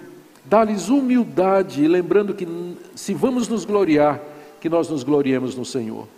Ajuda os membros da igreja a não fazer culto à personalidade, mas a se gloriar somente no Senhor Jesus, lembrando que os pastores são meros instrumentos através dos quais o Supremo Pastor se manifesta. É o que nós pedimos, orando pelo seminário Carisma e por aqueles que aqui estão e seus professores também, em nome de Jesus. Amém. Muito obrigado, irmãos. Dez minutinhos e a gente volta. Deus. Então, dez minutinhos. Quem está sendo abençoado essa manhã? capítulo 2, do verso 6 até o verso 16. Aqui o apóstolo Paulo diz que a sabedoria de Deus, que se resume em Cristo e Ele crucificado, ela é dada a conhecer somente aos espirituais. Somente aos espirituais. Vamos tentar entender o que é que ele está dizendo aqui. Verso 6. Entretanto, o entretanto é porque no verso 5 ele tinha dito que, nos versos 4 e 5, ele tinha dito que não expunha sabedoria, não é? Aí o entretanto. Entretanto, expomos sabedoria entre os experimentados.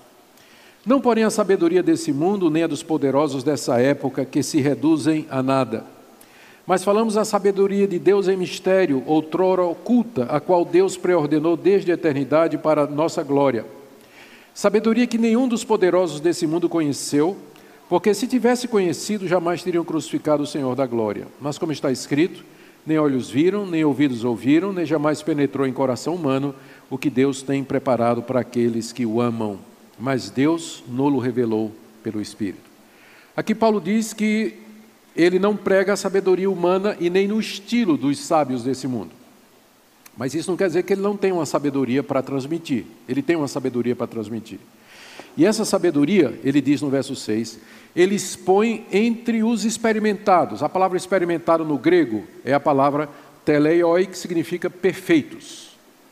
Só que ela não é usada, não pode ser usada no seu sentido de perfeição moral, porque a própria Bíblia é contrária à ideia de que alguém nesse mundo, algum cristão, atinja a perfeição moral mas a palavra pode ser traduzida como maduro ou experimentado.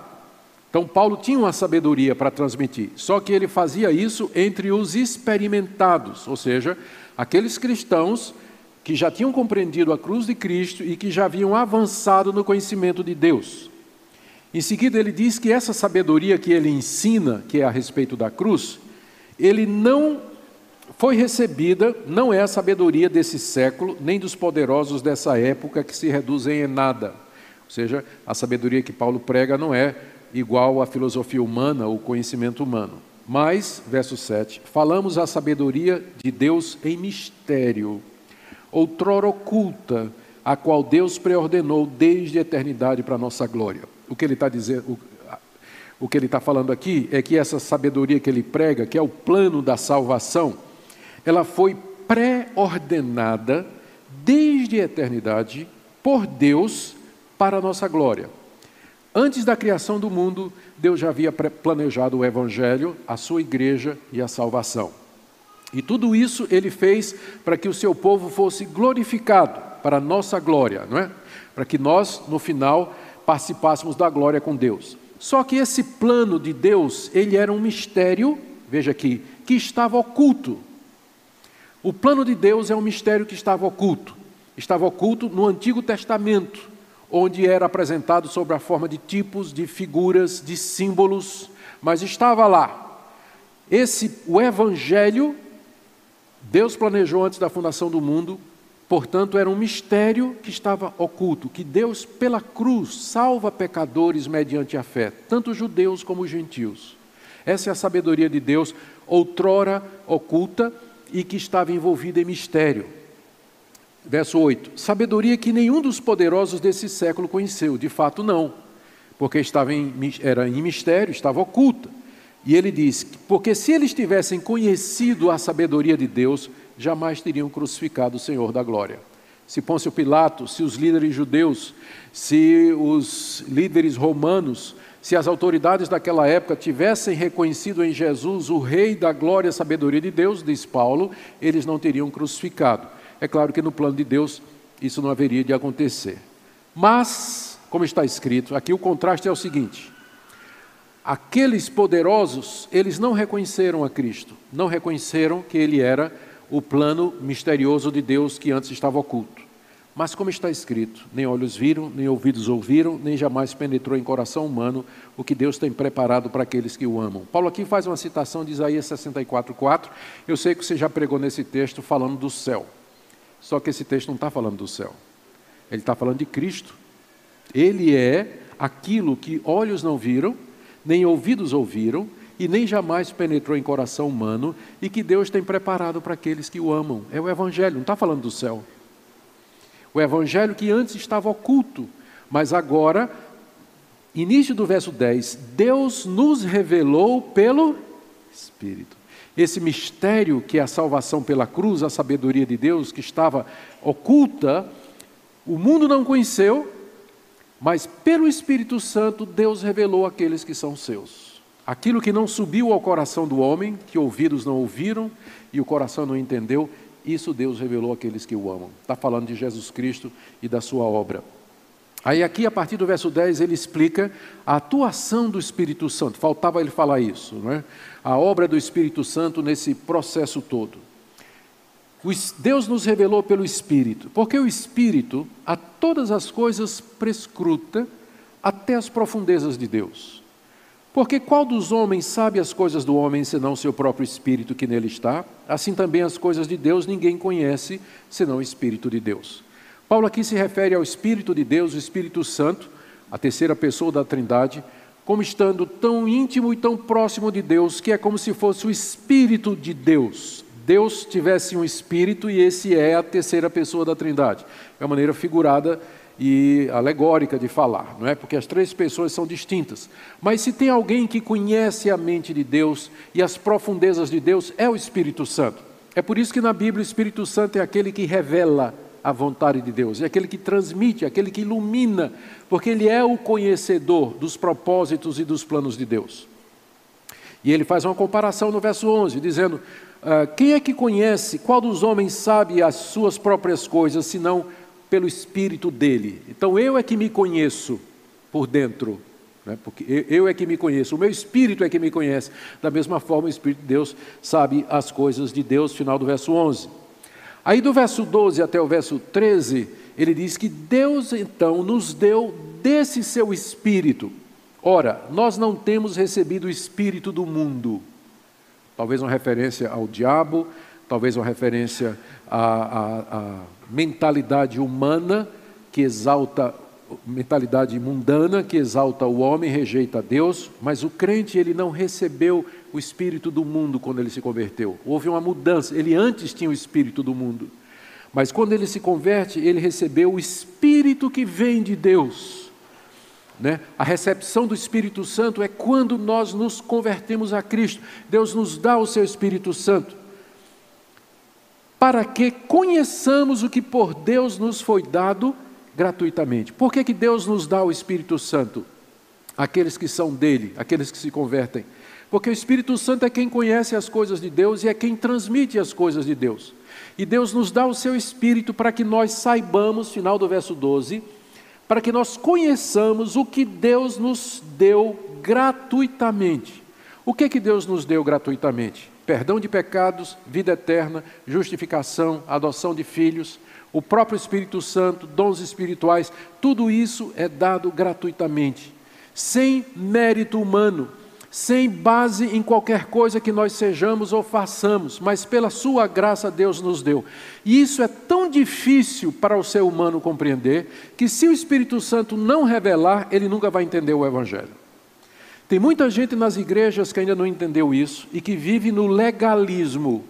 Legalismo é a religiosidade, é a tentativa de se salvar através de algum mérito, através de algum esforço, através de alguma coisa, através de algum processo inventado pelo homem. O Evangelho, ao contrário, é a salvação que nos é dada gratuitamente por Deus e só pelo Espírito Santo é que a gente compreende isso. Se você não for iluminado pelo Espírito Santo, você não vai entender as coisas que nos são dadas gratuitamente por Deus. Verso 13: Disso, dessas coisas dadas gratuitamente por Deus, nós falamos, não em palavras ensinadas pela sabedoria humana, mas ensinadas pelo Espírito Santo, conferindo coisas espirituais com espirituais. Paulo fala aqui que é dessas coisas que nós nos ocupamos, e ele usa uma expressão muito interessante aqui. Nós ensinamos estas coisas não em palavras pela, da sabedoria humana. Você vê que o tempo todo ele está recusando né? o uso de artifícios humanos para transmitir a palavra de Deus. Ele diz que nós pregamos e anunciamos estas coisas que nós conhecemos, conferindo coisas espirituais com coisas espirituais. Ou seja, é um processo espiritual.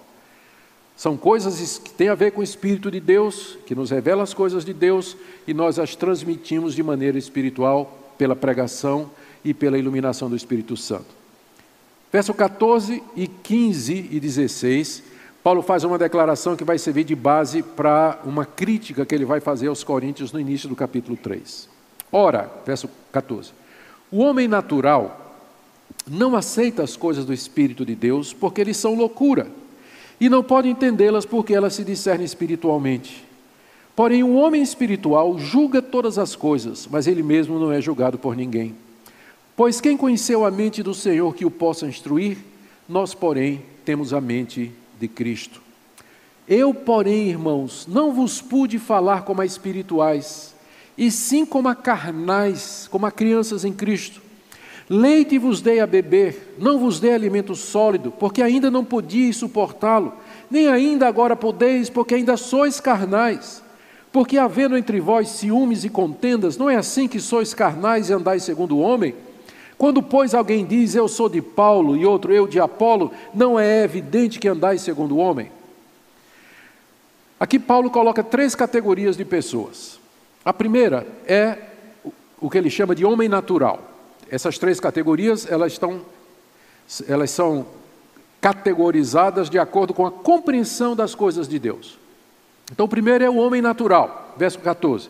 O homem natural é o homem no estado em que ele nasce, sem conversão, Ninguém nasce convertido. Não é? ele, ele, a conversão é alguma coisa que acontece depois, geralmente. A exceção talvez João Batista, que já era crente no ventre de mamãe. Mas talvez fora isso, né, não, não, não tem nada de exceção. O homem natural, ou seja, no estado em que ele vem ao mundo, ele não aceita as coisas do Espírito de Deus. porque não são loucura e não podem entender porque se discerne espiritualmente. O homem que não é convertido, ele não conhece a cruz, não conhece o evangelho, ele não entende, você pode pregar, você pode ensinar, você pode demonstrar, argumentar, fazer apologética, trazer livro, tudo, tentar convencê-lo, raciocinar com ele, mostrar as evidências, mostrar as provas, não adianta, ele não vai entender. Se Deus não iluminar, se Deus não tocar o coração, ele vai continuar sem entender o Evangelho, ainda que esteja diante dele, com muita clareza. O homem natural não entende as coisas do Espírito de Deus, porque elas se discernem espiritualmente. Então, a primeira categoria com relação ao conhecimento de Deus é aquela em que nós chegamos nesse mundo: homens natural sem o entendimento de Deus. Segundo, verso 15: o homem espiritual julga todas as coisas, ou entende todas as coisas. O homem espiritual aqui não é aquele crente que já avançou na vida cristã e foi cheio do Espírito Santo. O homem espiritual aqui é todo cristão, porque o contraste aqui é com o homem natural. O homem natural é aquele que não tem o Espírito Santo. Logo, o homem espiritual é aquele que tem o Espírito Santo e todo cristão tem o Espírito Santo. Então, o crente, ele entende todas as coisas, ele percebe o Evangelho, ele reconhece a cruz como sendo o caminho de Deus. Ele mesmo não é julgado por ninguém, ou seja, o, crist... o, não cristão olha para o crente, que tem o Espírito Santo e entende as coisas de Deus, e não entende como é que a pessoa pode acreditar naquilo. Ele não, ele, ele, não, ele não é julgado, não é discernido por ninguém. Pois, quem conheceu a mente do Senhor que o possa instruir? Nós, porém, temos a mente de Cristo. O crente, ele tem a mente de Cristo, ou seja, ele tem o conhecimento das coisas de Deus. Primeira categoria, o homem natural, ele não entende o evangelho, não entende as coisas de Deus. Segundo, o homem espiritual, que é o crente, que tem o Espírito Santo, tem a mente de Cristo e, portanto, ele entende as coisas de Deus. E a terceira categoria é o carnal. Verso 1: Eu, porém, irmãos, não vos pude falar como a espirituais, e sim como a carnais, a crianças em Cristo. A igreja de Corinto pensava que era uma igreja espiritual. Se você der uma olhadinha na igreja de Corinto, comparar com outras, era a igreja onde tinha manifestação de todos os dons espirituais. Uma igreja onde tinha um grande grupo falando em línguas, havia profetas, havia curas, sinais e prodígios. A igreja de Corinto pensava que era uma igreja espiritual porque ela confundia espiritualidade com manifestação carismática. Ela confundia as duas coisas. Uma coisa não está ligada necessariamente à outra, porque gente que não é crente faz sinais e prodígios. Judas Jesus diz que no dia do juízo muitos chegarão diante dele dizendo: Senhor, Senhor, no teu nome fizemos milagres, expelimos demônios, fizemos maravilhas. Resposta de Jesus: Nunca os conheci. Apartai-vos de mim, vós que praticais a iniquidade. A igreja de Corinto havia feito essa associação de que espiritualidade estava ligada à manifestação carismática. E Paulo diz: Eu não posso tratar vocês como espirituais. Vocês acham que são mas eu não posso. Vocês, na verdade, são carnais. Vocês são crianças em Cristo. O carnal aqui não é o crente que vive no pecado. Infelizmente se desenvolveu esse conceito errado no meio da cristandade. O conceito de crente carnal é esse: é a pessoa que é crente, que vai na igreja, mas ela vive no pecado. Né? Vai ser salva né, pela graça, mas ela vive no pecado. A Bíblia diz que sem santificação ninguém verá o Senhor. Ele é chamado de carnal aqui quanto ao conhecimento de Deus. Ele é crente, mas ele ainda pensa como as pessoas do mundo. É nesse sentido que ele é uma criança em Cristo. É nesse sentido que ele é carnal. Aqui é epistemológico, não tem nada a ver com moralidade. Vocês acham que vocês são espirituais, diz o apóstolo Paulo, mas eu não posso tratar vocês como espirituais, mas como a carnais, como crianças em Cristo. Vocês são bebês. Verso 2: Eu dei leite para vocês. Não podia dar alimento sólido porque vocês não podiam suportar. Aí ele explica por que, é que eles são carnais, verso 3. Porque havendo entre vós ciúmes, contendas, não é assim que sois carnais e andais segundo o homem? São os não convertidos que fazem isso que vocês estão fazendo. Verso 4: Quando alguém diz, Eu sou de Paulo e outro eu de Apolo, não é evidente que estáis andando segundo o homem não convertido, vocês estão se comportando como descrentes, fazendo fã-clube em torno dos pregadores, em torno dos pastores. É assim que o mundo pensa. Por isso vocês não são espirituais, mas vocês são carnais. Vocês precisam crescer. Vocês são crianças em Cristo. Paulo não está dizendo que eles não são crentes. Mas apenas está dizendo que eles ainda pensam como o mundo. A prova disso é que eles exaltavam aqueles pregadores. A partir disso, Paulo vai dizer: quem são então, em realidade, os pregadores? Verso, 20, verso 5: Quem é Apolo, que vocês tanto exaltam? Quem é Paulo? Servos por meio de quem crestes. E isto conforme o Senhor concedeu a cada um. Eu plantei, Apolo regou, mas o crescimento veio de Deus fã-clube em torno de um pregador muito bem sucedido. Mas a pergunta é: quem é que faz a igreja crescer? É o pregador? É o pastor? Um planta, outro rega e outro colhe, mas o crescimento vem de Deus. Então não se glorie em homens, ainda que o ministério deles seja o mais bem sucedido do mundo, porque é sempre pela graça, é Deus que faz a igreja crescer. E ele dá a uns uma função e a outros outra função. Um planta, outro colhe. Então, o que colhe não se glorie como se o resultado da colheita fosse fruto dos seus esforços. Porque é Deus que faz isso, está Paulo dizendo aqui. Quem é Paulo? Quem é Apolo? Servos. Eu plantei, ele foi o fundador da igreja. Apolo regou, foi o pastor que veio depois, mas o crescimento veio de Deus. De modo que nem o que planta é alguma coisa, nem o que rega, mas Deus que dá o crescimento. Ora, o que planta e o que rega são um, eles têm o mesmo propósito, e cada um receberá o seu galardão segundo o seu próprio trabalho, porque de Deus somos cooperadores, lavoura de Deus, edifício de Deus, sois, sois vós. Com isso, Paulo coloca os obreiros cristãos no seu devido lugar. Nós somos servos, somos cooperadores, nosso trabalho é ser fiéis, temos diferentes funções, um planta, outro rega, outro colhe, mas no fim e por detrás toda a glória é de Deus, porque o crescimento vem dele. Isso é um consolo para nós. Isso é um consolo para nós. Que às vezes somos pressionados por resultados ou queremos medir nossa comunhão com Deus e a bênção de Deus sobre nós por números. Aqui está dizendo muito claro que não é esse o caminho, gente. Não é esse. E também uma advertência para nós não nos gloriarmos ou eh, ter essa glória né, nos, no, em pregadores bem-sucedidos, porque se ele é bem-sucedido, não é por causa dele, mas é por causa da graça de Deus na vida dele, e portanto toda a glória é dele. Muito bem, eu vou terminar só com do verso 10 até o verso 17, porque eu não posso deixar de. Tenho dois minutos, eu não posso deixar de falar nisso aqui. O último ponto de Paulo: não julguem nada antes do tempo não, não fiquem. Porque quando você diz eu sou desse e não sou daquele, você está fazendo um julgamento. Então não, não julgue nada antes do tempo, porque você só vai conhecer os motivos do coração.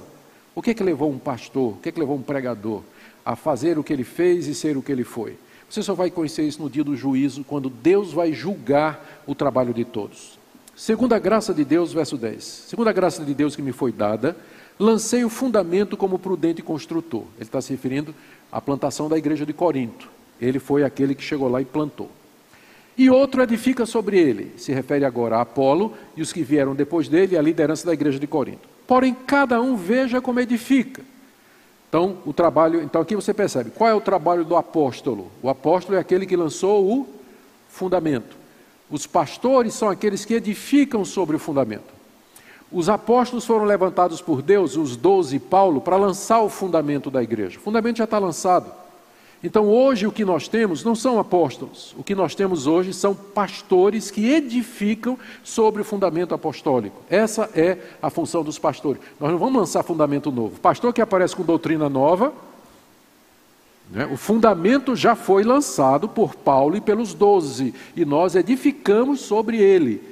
A função do pastor é fazer isso que eu estou fazendo aqui, expor as palavras dos apóstolos. A igreja está fundada sobre o fundamento apostólico que está revelado aqui na Escritura. Minha função é explicar, é expor, é ensinar a edificar sobre isso. Portanto, verso 11: ninguém pode lançar outro fundamento, além do que foi posto, qual é Jesus Cristo, porque essa era a função de Paulo. Contudo, se o que alguém edifica sobre o fundamento é ouro, prata, pedras preciosas, madeira, feno, palha, manifesta se tornará a obra de cada um, pois o dia demonstrará, porque está sendo revelada pelo fogo, e qual seja a obra de cada um, o próprio fogo o provará. O que Paulo está dizendo é que no dia do juízo, Deus vai examinar a obra de cada obreiro e vai prová-la como o fogo prova os materiais. Então, é, é, o dia do juiz aqui é visto como um grande incêndio. Né? Você já viu um incêndio quando pega numa favela, por exemplo? O que é de madeira, feno, palha, papelão, papel, acaba. Mas aquilo que é feito de concreto sobrevive. Então, o dia do juízo é como se Deus examinasse a obra dos obreiros e dos líderes com o, o fogo da sua santidade e da sua onisciência e revelasse a público o que realmente motivou cada um. Naquele dia, manifesta se tornará a obra de cada um. É como se Paulo dissesse: não julga agora, não diz eu sou desse, eu não sou daquele, que você não conhece o coração dessas pessoas. Mas no dia do juízo isso vai ficar claro, porque Deus vai manifestar pelo fogo a obra de cada um. E ele diz: se permanecer, verso 14, se permanecer a obra de alguém que sobre o fundamento edificou, esse receberá galardão. Se a obra de alguém se queimar, sofrerá ele dano, mas esse mesmo será salvo, todavia que coma através do fogo. Ou seja, ele não vai perder sua salvação, mas a obra que ele construiu, se foi feita por motivos errados, buscando glória, meios errados e tudo mais, tudo aquilo vai se queimar no dia do juízo. Ele vai ser salvo pelo fogo. Já viu alguém que escapou de um incêndio nu? Não deu tempo, ele pulou da cama e saiu, correu para a rua para se salvar do fogo, às vezes só de pijama sem nada, né? Não levou nada. Assim vai ser no dia do juízo. Muita gente que hoje a gente olha, admira e pensa tudo mais no dia do juízo, a gente vai ver que na verdade ele está nu.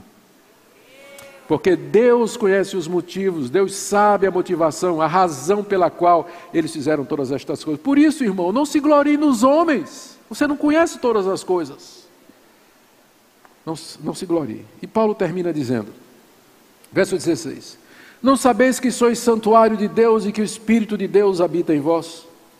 Se alguém destruir o santuário de Deus, Deus o destruirá, porque o santuário de Deus que sois vós é sagrado.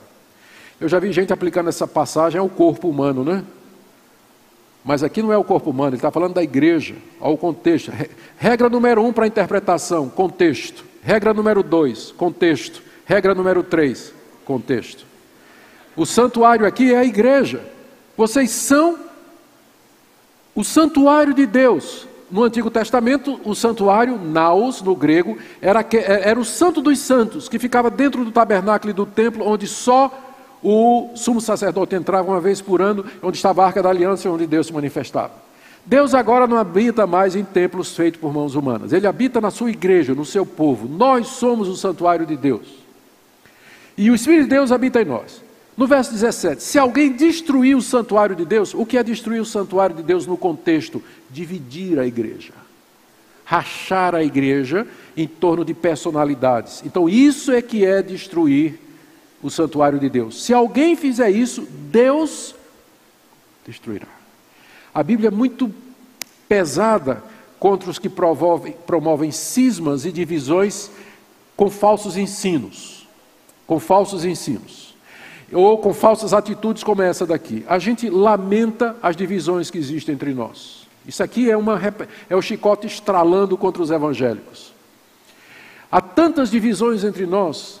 Algumas divisões aconteceram por conta de doutrina, como aconteceu na reforma protestante. Lutero entendeu que a justiça de Deus era pela fé e não estava para ele continuar na igreja católica que não queria se, se arrepender disso aí. Então ele teve de sair.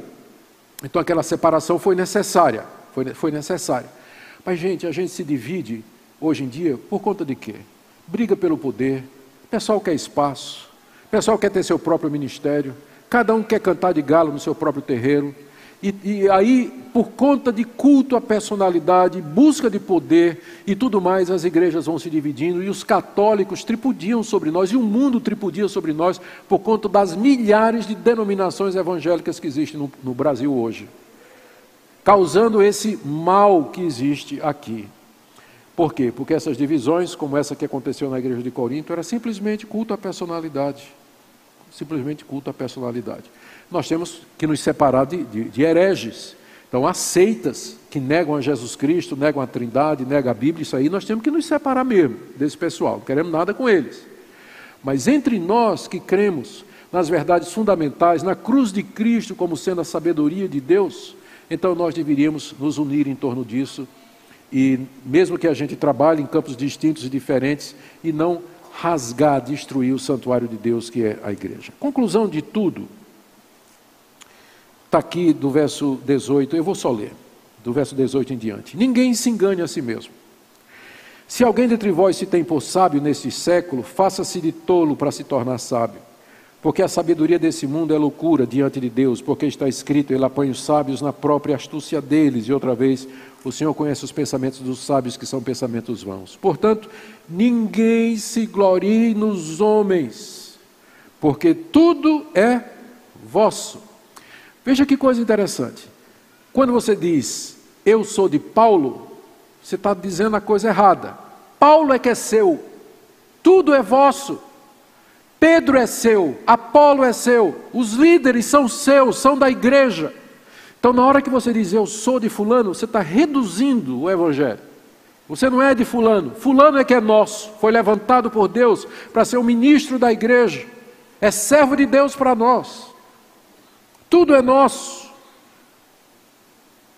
Seja Paulo, seja Apolo, seja Cefa, seja o mundo, seja a vida, seja a morte, sejam as coisas presentes, sejam as coisas futuras, tudo é da igreja, tudo é de vocês, o mundo é de vocês, esses líderes são de vocês, a vida futura é de vocês, o novo mundo que se aproxima, o novo céu e nova terra, tudo é de vocês, vocês são herdeiros de Deus. Então para de dizer eu sou de homem, eu sou desse, eu sou daquele, porque na verdade tudo é vosso.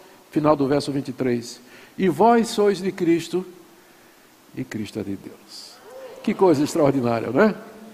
Que palavra boa do apóstolo Paulo para nós. Queridos, a minha oração é que essa exposição, que capítulo 4 é tão rico, fica para outra vez. Que essa exposição ajude vocês que são chamados para ministrar, que se sentiram vocacionados por Deus para serem ministros da palavra, que esses princípios aqui norteiem a vida de vocês e o ministério de vocês. Amém? Deus abençoe a vocês. Muito obrigado.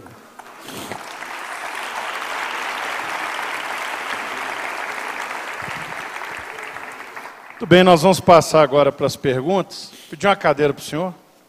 Eu fico, eu fico Mas a cadeira não chegou, nós estamos descadeirados aqui. Não, vou... Glória a Deus.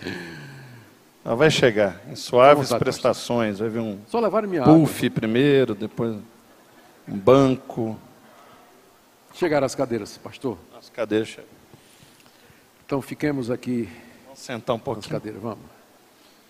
Queridos, vieram muitas perguntas, como não poderia ser diferente, né? Alguns comentários também que não precisavam, né? Glória a Deus. Se a sua pergunta não for citada, continue me amando. Mas eu vou buscar como primeiro critério me até o assunto que foi pregado, que eu acho que, que é o melhor critério. Né? Ah, um irmão pergunta assim, reverendo, é, como distinguir honra de bajulação de forma prática? É, para não para que eu não caia nesse tipo de armadilha. Que é a, a grande questão do texto, né? É, é até que ponto eu estou bajulando o líder, fazendo fã-clube, e em que ponto eu estou honrando ele. Geralmente quem bajula quer alguma coisa em troca.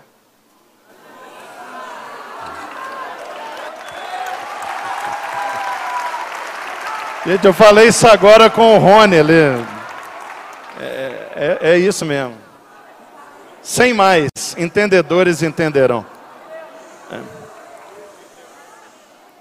Outra aqui. É, o que de fato caracteriza um, um, escândalo em uma igreja? Que às vezes a pessoa fala que está escandalizada, mas ela é uma pessoa extremamente melindrosa. Isso né? E isso gera toda essa confusão, igual em Corinto. Uhum. Essa pergunta é muito importante. A palavra escândalo no grego, que é a palavra que aparece em 1 Coríntios é, 8, 9 e 10, é uma palavra que significa tropeço. E Paulo adverte ali os cristãos, na questão, no contexto de comer carne sacrificada aos ídolos, que eles não sejam tropeço para outro. E aí Paulo explica o que ele quer dizer por isso. Ele diz assim: Imagine que você, que se sente à vontade para comer carne, mesmo sacrificada ao ídolo, você vai lá no festival da deusa Afrodite, o culto dela havia em, em Corinto.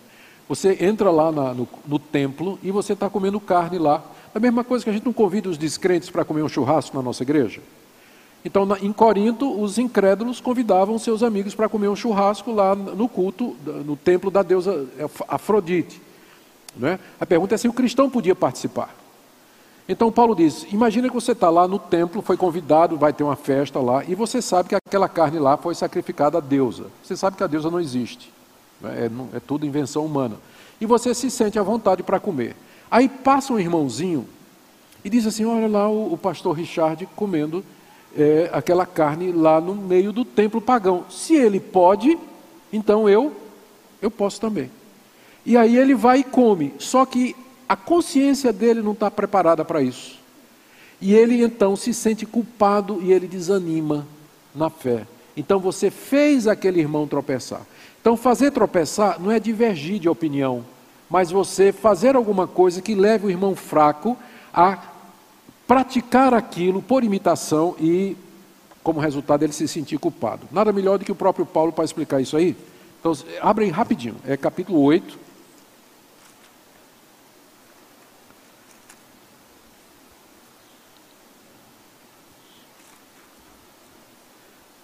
Verso 9. Vejam que essa liberdade não venha a ser de algum modo tropeço para os fracos. Palavra escândalo aqui, tá? É a mesma palavra. Porque se alguém te vir a ti, que és dotado de saber, em templo de ídolo, não será a consciência do que é fraca induzida a participar de comida sacrificada a ídolo? E assim, por causa do teu saber, perece o irmão fraco pelo qual Cristo morreu e desse modo pecando contra os irmãos, golpeando-lhe a consciência fraca, é contra Cristo que pecais. Por isso, se a comida serve de escândalo, tropeço a meu irmão, nunca mais comerei carne para que não venha escandalizá-lo. Então você vê que escandalizar aqui é você estimular aquele irmão cuja mente, que não está preparado para aquilo, a comer aquela carne. Você está tranquilo que você sabe que carne é carne, foi Deus que criou a vaca, não tem esses deuses são falsos, você não está adorando, você não está fazendo nada disso, então você está livre para comer aquilo. O seu irmão fraco, que não está preparado, vendo você fazer isso, vai ser induzido a fazer a mesma coisa. E ele não está preparado, aí você golpeia a consciência dele. Então, tropeçar, escândalo, é quando você, pelo exemplo, você leva pessoas a fazer alguma coisa para a qual a consciência delas não está preparada, e o resultado é que ela desanima, ela, ela né, enfraquece na fé e tudo mais. Se a gente, se você considerar escândalo como divergência de opinião, então na igreja você não vai comer carne, não vai tomar Coca-Cola, você não vai usar calça comprida, você não vai poder fazer as sobrancelhas, não vai poder raspar a perna, você não vai poder ir para a praia, não vai poder ver jogo do Cruzeiro. É, está bom. É, você não vai. Não é? Entende? Então a gente não pode deixar a consciência do fraco ditar a ética da igreja, senão a gente vai virar seita, vai virar legalista. Então, não é diferença de opinião, é induzir a pessoa não preparada a fazer alguma coisa que vai levar ela a se sentir fraca e desanimar. Tá bom? O Cruzeiro é um escândalo mesmo. Aqui, ó. É, diferentes denominações surgiram a partir da reforma protestante. Acredito que alguns pontos são inegociáveis, como a justificação da fé em Cristo, trindade, ressurreição, inerrância das Escrituras. Qual a importância da definição clara da doutrina que a igreja crê para os seus membros? Uhum. É, infelizmente, os, depois da reforma protestante, houveram algumas divisões em pontos que não eram considerados é, como essenciais. Então, a primeira divisão foi sobre a questão do significado da ceia, entre luteranos e zwinglianos, se Cristo estava presente e em que sentido ele estava presente na ceia. Os calvinistas vieram depois, é? mas a briga primeiro foi entre Lutero, e Zwingli sobre o papel da a questão da ceia. Depois houve também uma discussão sobre igreja-estado, qual a relação da igreja para com o estado. Então houve houve divisões nesse sentido também. Mas nenhuma dessas, apesar disso, os reformadores eles eram essenciais nos chamados cinco solas, que eram os cinco slogans da, eh, da, da reforma, que era somente a escritura, somente Cristo, somente a fé, somente a graça e glória somente a Deus, que é o que todo evangélico professa. Eu duvido que haja um evangélico que, que, não, que não professe essas coisas, né? que somente a Bíblia é a palavra de Deus, que a salvação é somente por Cristo, que a salvação é pela fé e é pela graça e que no final toda a glória é de Deus. Então, a, a, os protestantes em geral, eles se unem em torno disso, eles são unidos nisso aí. Então, existe uma união básica entre as igrejas protestantes. Se aparece, por exemplo, alguém dizendo, é, negando, só por comparação, qual é a diferença entre o protestante e o catolicismo? Aqui, ó, somente a escritura. A Igreja Católica oficialmente não aceita somente a Bíblia, ela aceita a tradição e a revelação contínua através do Papa e do Magistério Católico. Então já não faz parte do nosso grupo. Não é somente Cristo, porque vai adicionar a intervenção de Maria e a intercessão dos santos. Então não é somente pela fé, porque eles vão dizer que o homem de alguma forma participa através das obras na sua salvação. E portanto não é somente pela graça, e no final a glória não pode ser somente a Deus, porque a Maria acaba recebendo muito mais glória do que Jesus e até do próprio Deus em alguns círculos. Então, esses pontos eles definem bem o que são os protestantes, né, que ao meu ver são os cristãos verdadeiros. As divisões elas vêm em questão secundária. Forma de batismo, sistema de governo, relação com o Estado, mais recentemente, o papel dos dons espirituais. Então, essas questões, elas acabaram provocando divisões entre nós, quando nós poderíamos talvez ter tratado isso com mais, com mais tolerância, com mais humildade e tudo mais, porque no essencial nós estamos, nós estamos é, unidos. Não é? Então, por exemplo, eu sou um pastor presbiteriano de linha, de linha calvinista, mas eu estou numa igreja que eu considero minha igreja irmã evangélica, porque eu sei que essa igreja crê nos mesmos pontos fundamentais que eu creio. Nossas divergências são nessas questões. Agora, é importante que as igrejas, que os membros da igreja, tenham uma consciência clara dos limites do que é o cristianismo. Senão ele vai estar escutando culto da, da, da, da testemunho de Jeová, vai para o salão do reino, vai na igreja do Mormon, tudo achando que é tudo cristão, vai para uma sessão espírita achando que tudo está legal, falando o nome de Cristo. Então, ele precisa ter uma definição do mínimo aceitável para definir o que é um cristão. Então, se você me perguntasse qual é o mínimo necessário para alguém ser considerado cristão, vamos começar com o credo, o primeiro credo mais antigo da igreja, que é o credo apostólico. Creio em Deus Pai, Todo-Poderoso, Criador dos céus e da terra, Creio no seu Filho Jesus Cristo, nosso único Senhor, nasceu da Virgem Maria, padeceu sob Pôncio Pilatos, morreu pelos nossos pecados, ressuscitou o terceiro dia, subiu aos céus, onde está a direita de Deus, voltará para julgar vivos e mortos. Creio no Espírito Santo, creio na Igreja Universal. Universal aqui não é do Edir Macedo, não, é a igreja que existe, né? Creio na Igreja Universal, no perdão de pecados, na ressurreição dos mortos e na vida eterna. Então, essa foi a primeira grande confissão dos cristãos e que resume bem os primeiros pontos. E, e você acrescenta isso aqueles pontos fundamentais da reforma protestante: somente a Escritura, somente Cristo, somente a fé, somente a graça e glória somente a Deus. E você tem uma base muito bem definida para você chamar alguém de irmão em Cristo e você dizer essa igreja ela é cristã ou não é. Tá bom? O resto Excelente. a gente pode, pode conversar e dialogar as diferenças. Glória a Deus. Se não, sabe o que, é que vai acontecer? Não, deixa para lá. Depois eu conto essa vai, vai, vai, vai, ficar no ar aí. O senhor falou muito sobre os sofistas. É. E aí uma pessoa pergunta assim sobre a questão de artes visuais e cênicas. Se elas podem ser consideradas uma forma de pregação quando são usadas para falar do evangelho. Uhum. Ou se ela cai nessa questão da emoção, da, da do sofismo. Não, eu creio que eu creio que uh, eu creio que as artes elas têm que Vai ser... com calma que eu lancei o devocional ontem. Sim, então você devia ter me falado, pastor. Você devia ter me falado. Eu creio que as artes elas precisam ser redimidas também pelo Evangelho de Cristo. Cristo é Senhor de todas as áreas da existência humana. Não é só da minha alma, mas Ele é Senhor do meu trabalho, do meu negócio. Ele é Senhor das artes, da política, da economia. Então o reino de Cristo se estende a tudo. Então nós devíamos resgatar também o papel das artes é, e, é, dentro do, do mundo, é para que, que elas servem. Eu acredito que as artes elas podem ser usadas, é, mas dentro de, das limitações próprias do campo. Eu vou dar uma ideia, vou, vamos historiar, vamos historiar. Depois que o cristianismo foi considerado por Constantino o, a religião oficial do Império Romano, aí no século IV, Todo o Império Romano foi considerado cristão por força de decreto. Todo mundo era crente, todo mundo tinha que se batizar. Mesmo que o cara era pagão e não nasceu de novo, mas era batizado e considerado cristão. Com o passar do tempo, os pregadores, né, eles perceberam que o povo não entendia o evangelho.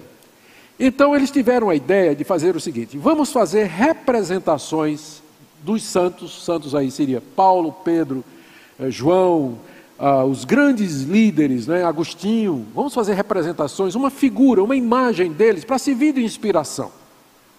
Então foi quando eles fizeram as imagens de Pedro, de Paulo, de João e de Agostinho, de Fulano, aqueles que eram considerados santos por eles. E colocaram nas igrejas apenas com o objetivo de ajudar a inspirar as pessoas e provocar nelas admiração e estímulo para a santidade. Eles chamam de veneração, né? Não demorou muito, o que é que aconteceu? O pessoal estava de joelho fazendo pedido a Santo Agostinho. Né? Não demorou. Desvirtuou, porque o coração do homem é idólatra. E, e, nós somos muito voltados para os sentidos, aquilo que você vê, sente, respira, escuta, enquanto que o culto a Deus ele é de natureza espiritual. Romanos capítulo 12, o vosso culto racional, está dito lá. Deus é espírito e deseja que os seus adoradores o adorem em espírito e em verdade. Então, os protestantes sempre lutaram muito com essa questão da presença do visual no culto. Porque se ele não for usado da forma correta, desvirtua. Vai ser como aconteceu na Idade Média. Quando os reformadores assumiram as igrejas, eles acabaram naturalmente com a idolatria e também havia a dramatização dos mistérios. Eu sei que estou pisando aqui num terreno perigoso, mas eu vou tentar ir com calma. O que era a dramatização dos mistérios? O pessoal na Idade Média, vendo que o povão não entendia a pregação do Evangelho, resolveu dramatizar para ficar claro. E aí é, havia profissionais que dramatizavam as histórias da Bíblia né, e os mistérios de Deus e tudo mais. Quando os reformadores assumiram as igrejas, eles tiraram aquilo ali e disseram, porque o meio de instruir o povo e de pregar o Evangelho é a palavra de Deus. Não há substituto, porque tinha substituído o, padre, a missa era em latim, ninguém entendia latim, inacessível, então a dramatização tinha o seu lugar ali. Mas quando os reformadores assumiram, traduziram a Bíblia para a língua do povo e disseram: não tem substituto.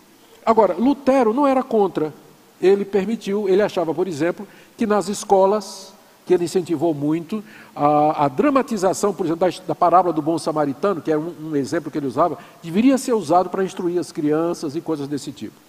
Então, eu, eu acho que no culto nada pode substituir a pregação. Um homem levantado por Deus, ungido por Deus, que conhece a Escritura e transmite a vontade de Deus para a igreja. Isso não pode ser substituído. O risco da dramatização, das artes cênicas e tudo mais, é que elas podem acabar dando a impressão de que elas substituem isso e que elas são suficientes em si mesmas. Não são, não são.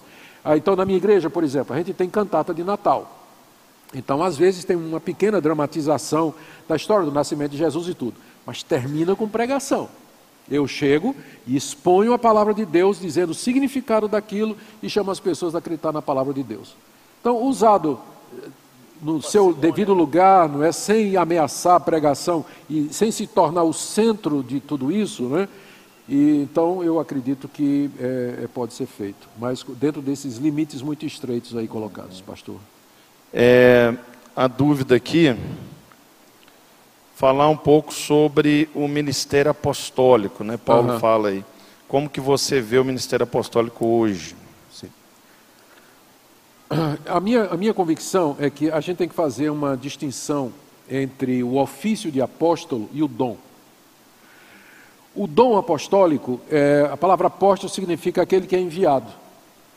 Então, nesse sentido, a Bíblia usa o termo apóstolo para alguns obreiros. Silas é chamado de apóstolo, Timóteo é chamado de apóstolo, Epáfras, que a única coisa que fez foi trazer dinheiro lá da igreja de Filipos para Paulo em Roma, uma oferta. Paulo diz: Epáfras, o vosso apóstolo, simplesmente porque ele foi enviado da igreja de Filipos para levar uma oferta para Paulo. Então, a palavra apóstolo, no seu sentido mais lato, significa alguém que vai cumprir uma missão, mandado por outro para executar uma tarefa. Então, nesse sentido, Silas é chamado de apóstolo, Andrônico e Júnias, em Romanos 12, Romanos 16 é chamado de apóstolo, Epáfras é chamado de apóstolo. Então, nesse sentido, se a gente usar esse, o nome nesse sentido, não tem problema. Então, o missionário que vai pregar o evangelho lá nos Concomba, como Ronaldo Lidório, que é o, o, o missionário mais, talvez, mais conhecido no Brasil hoje, não é? Ele plantou uma igreja lá na África, em Gana, entre os concombas. A gente pode com, com segurança dizer que ele foi apóstolo para aquele povo. Mas a palavra apóstolo no Novo Testamento ela é usada muito resumidamente, muito estritamente, para os doze apóstolos de Cristo e para o apóstolo Paulo. Em que sentido eles são diferentes? Eles são testemunhas da ressurreição, eles foram chamados pessoalmente por Jesus Cristo, eles foram dotados do dom da infalibilidade para escrever a Bíblia, e eles lançaram o fundamento da igreja cristã. Então, nesse sentido, não tem mais. Acabou. Eram os doze e o apóstolo Paulo. Eles lançaram o fundamento da igreja. Então, quais os requisitos para ser um apóstolo como ele? É só você ver quando foram substituir Judas. O que, que eles disseram para substituir Judas? Tem que ser alguém que viu Cristo ressurreto, esteve entre nós e teve uma visão de Cristo. Ah, e, quer dizer, viu a ressurreição de Cristo. Aí você pergunta, e Paulo? Caminho de Damasco. Cristo apareceu ali, não foi uma visão que Paulo teve, ali foi uma aparição do Cristo ressurreto, uma visitação do Cristo ressurreto ao apóstolo Paulo. Então, o próprio Paulo diz lá em 1 Coríntios 15: Depois de todos, Cristo, por último, foi visto por mim. Com isso, encerra a série de aparições de Cristo a pessoas para constituir apóstolo. Então, na minha visão, apóstolo é os doze e Paulo.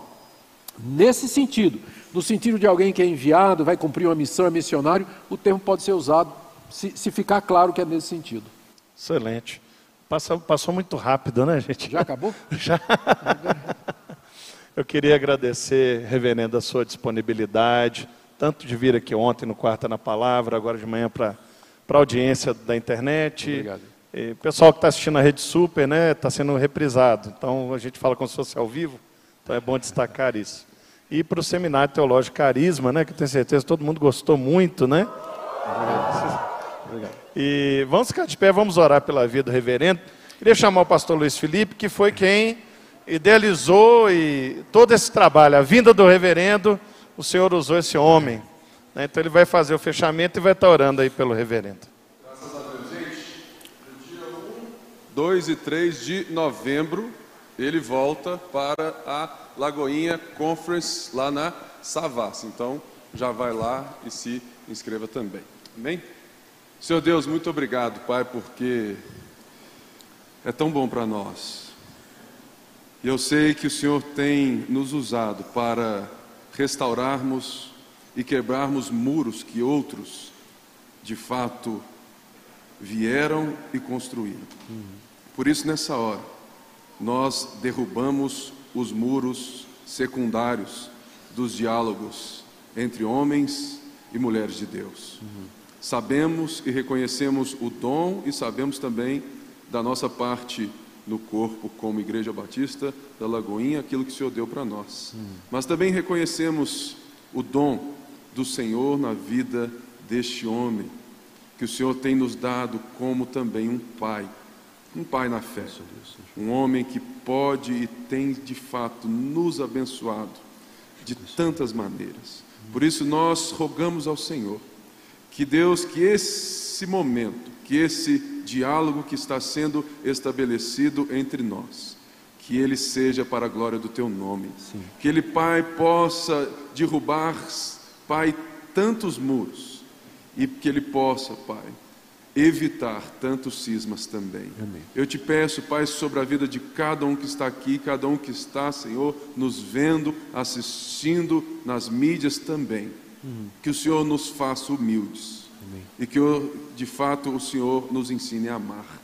Porque o amor é quando nós somos entregues uns aos outros sem buscar Sim. a retribuição.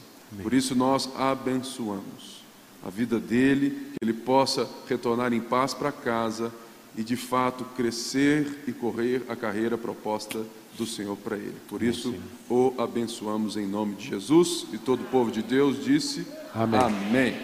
Amém. Graças a Deus. Obrigado.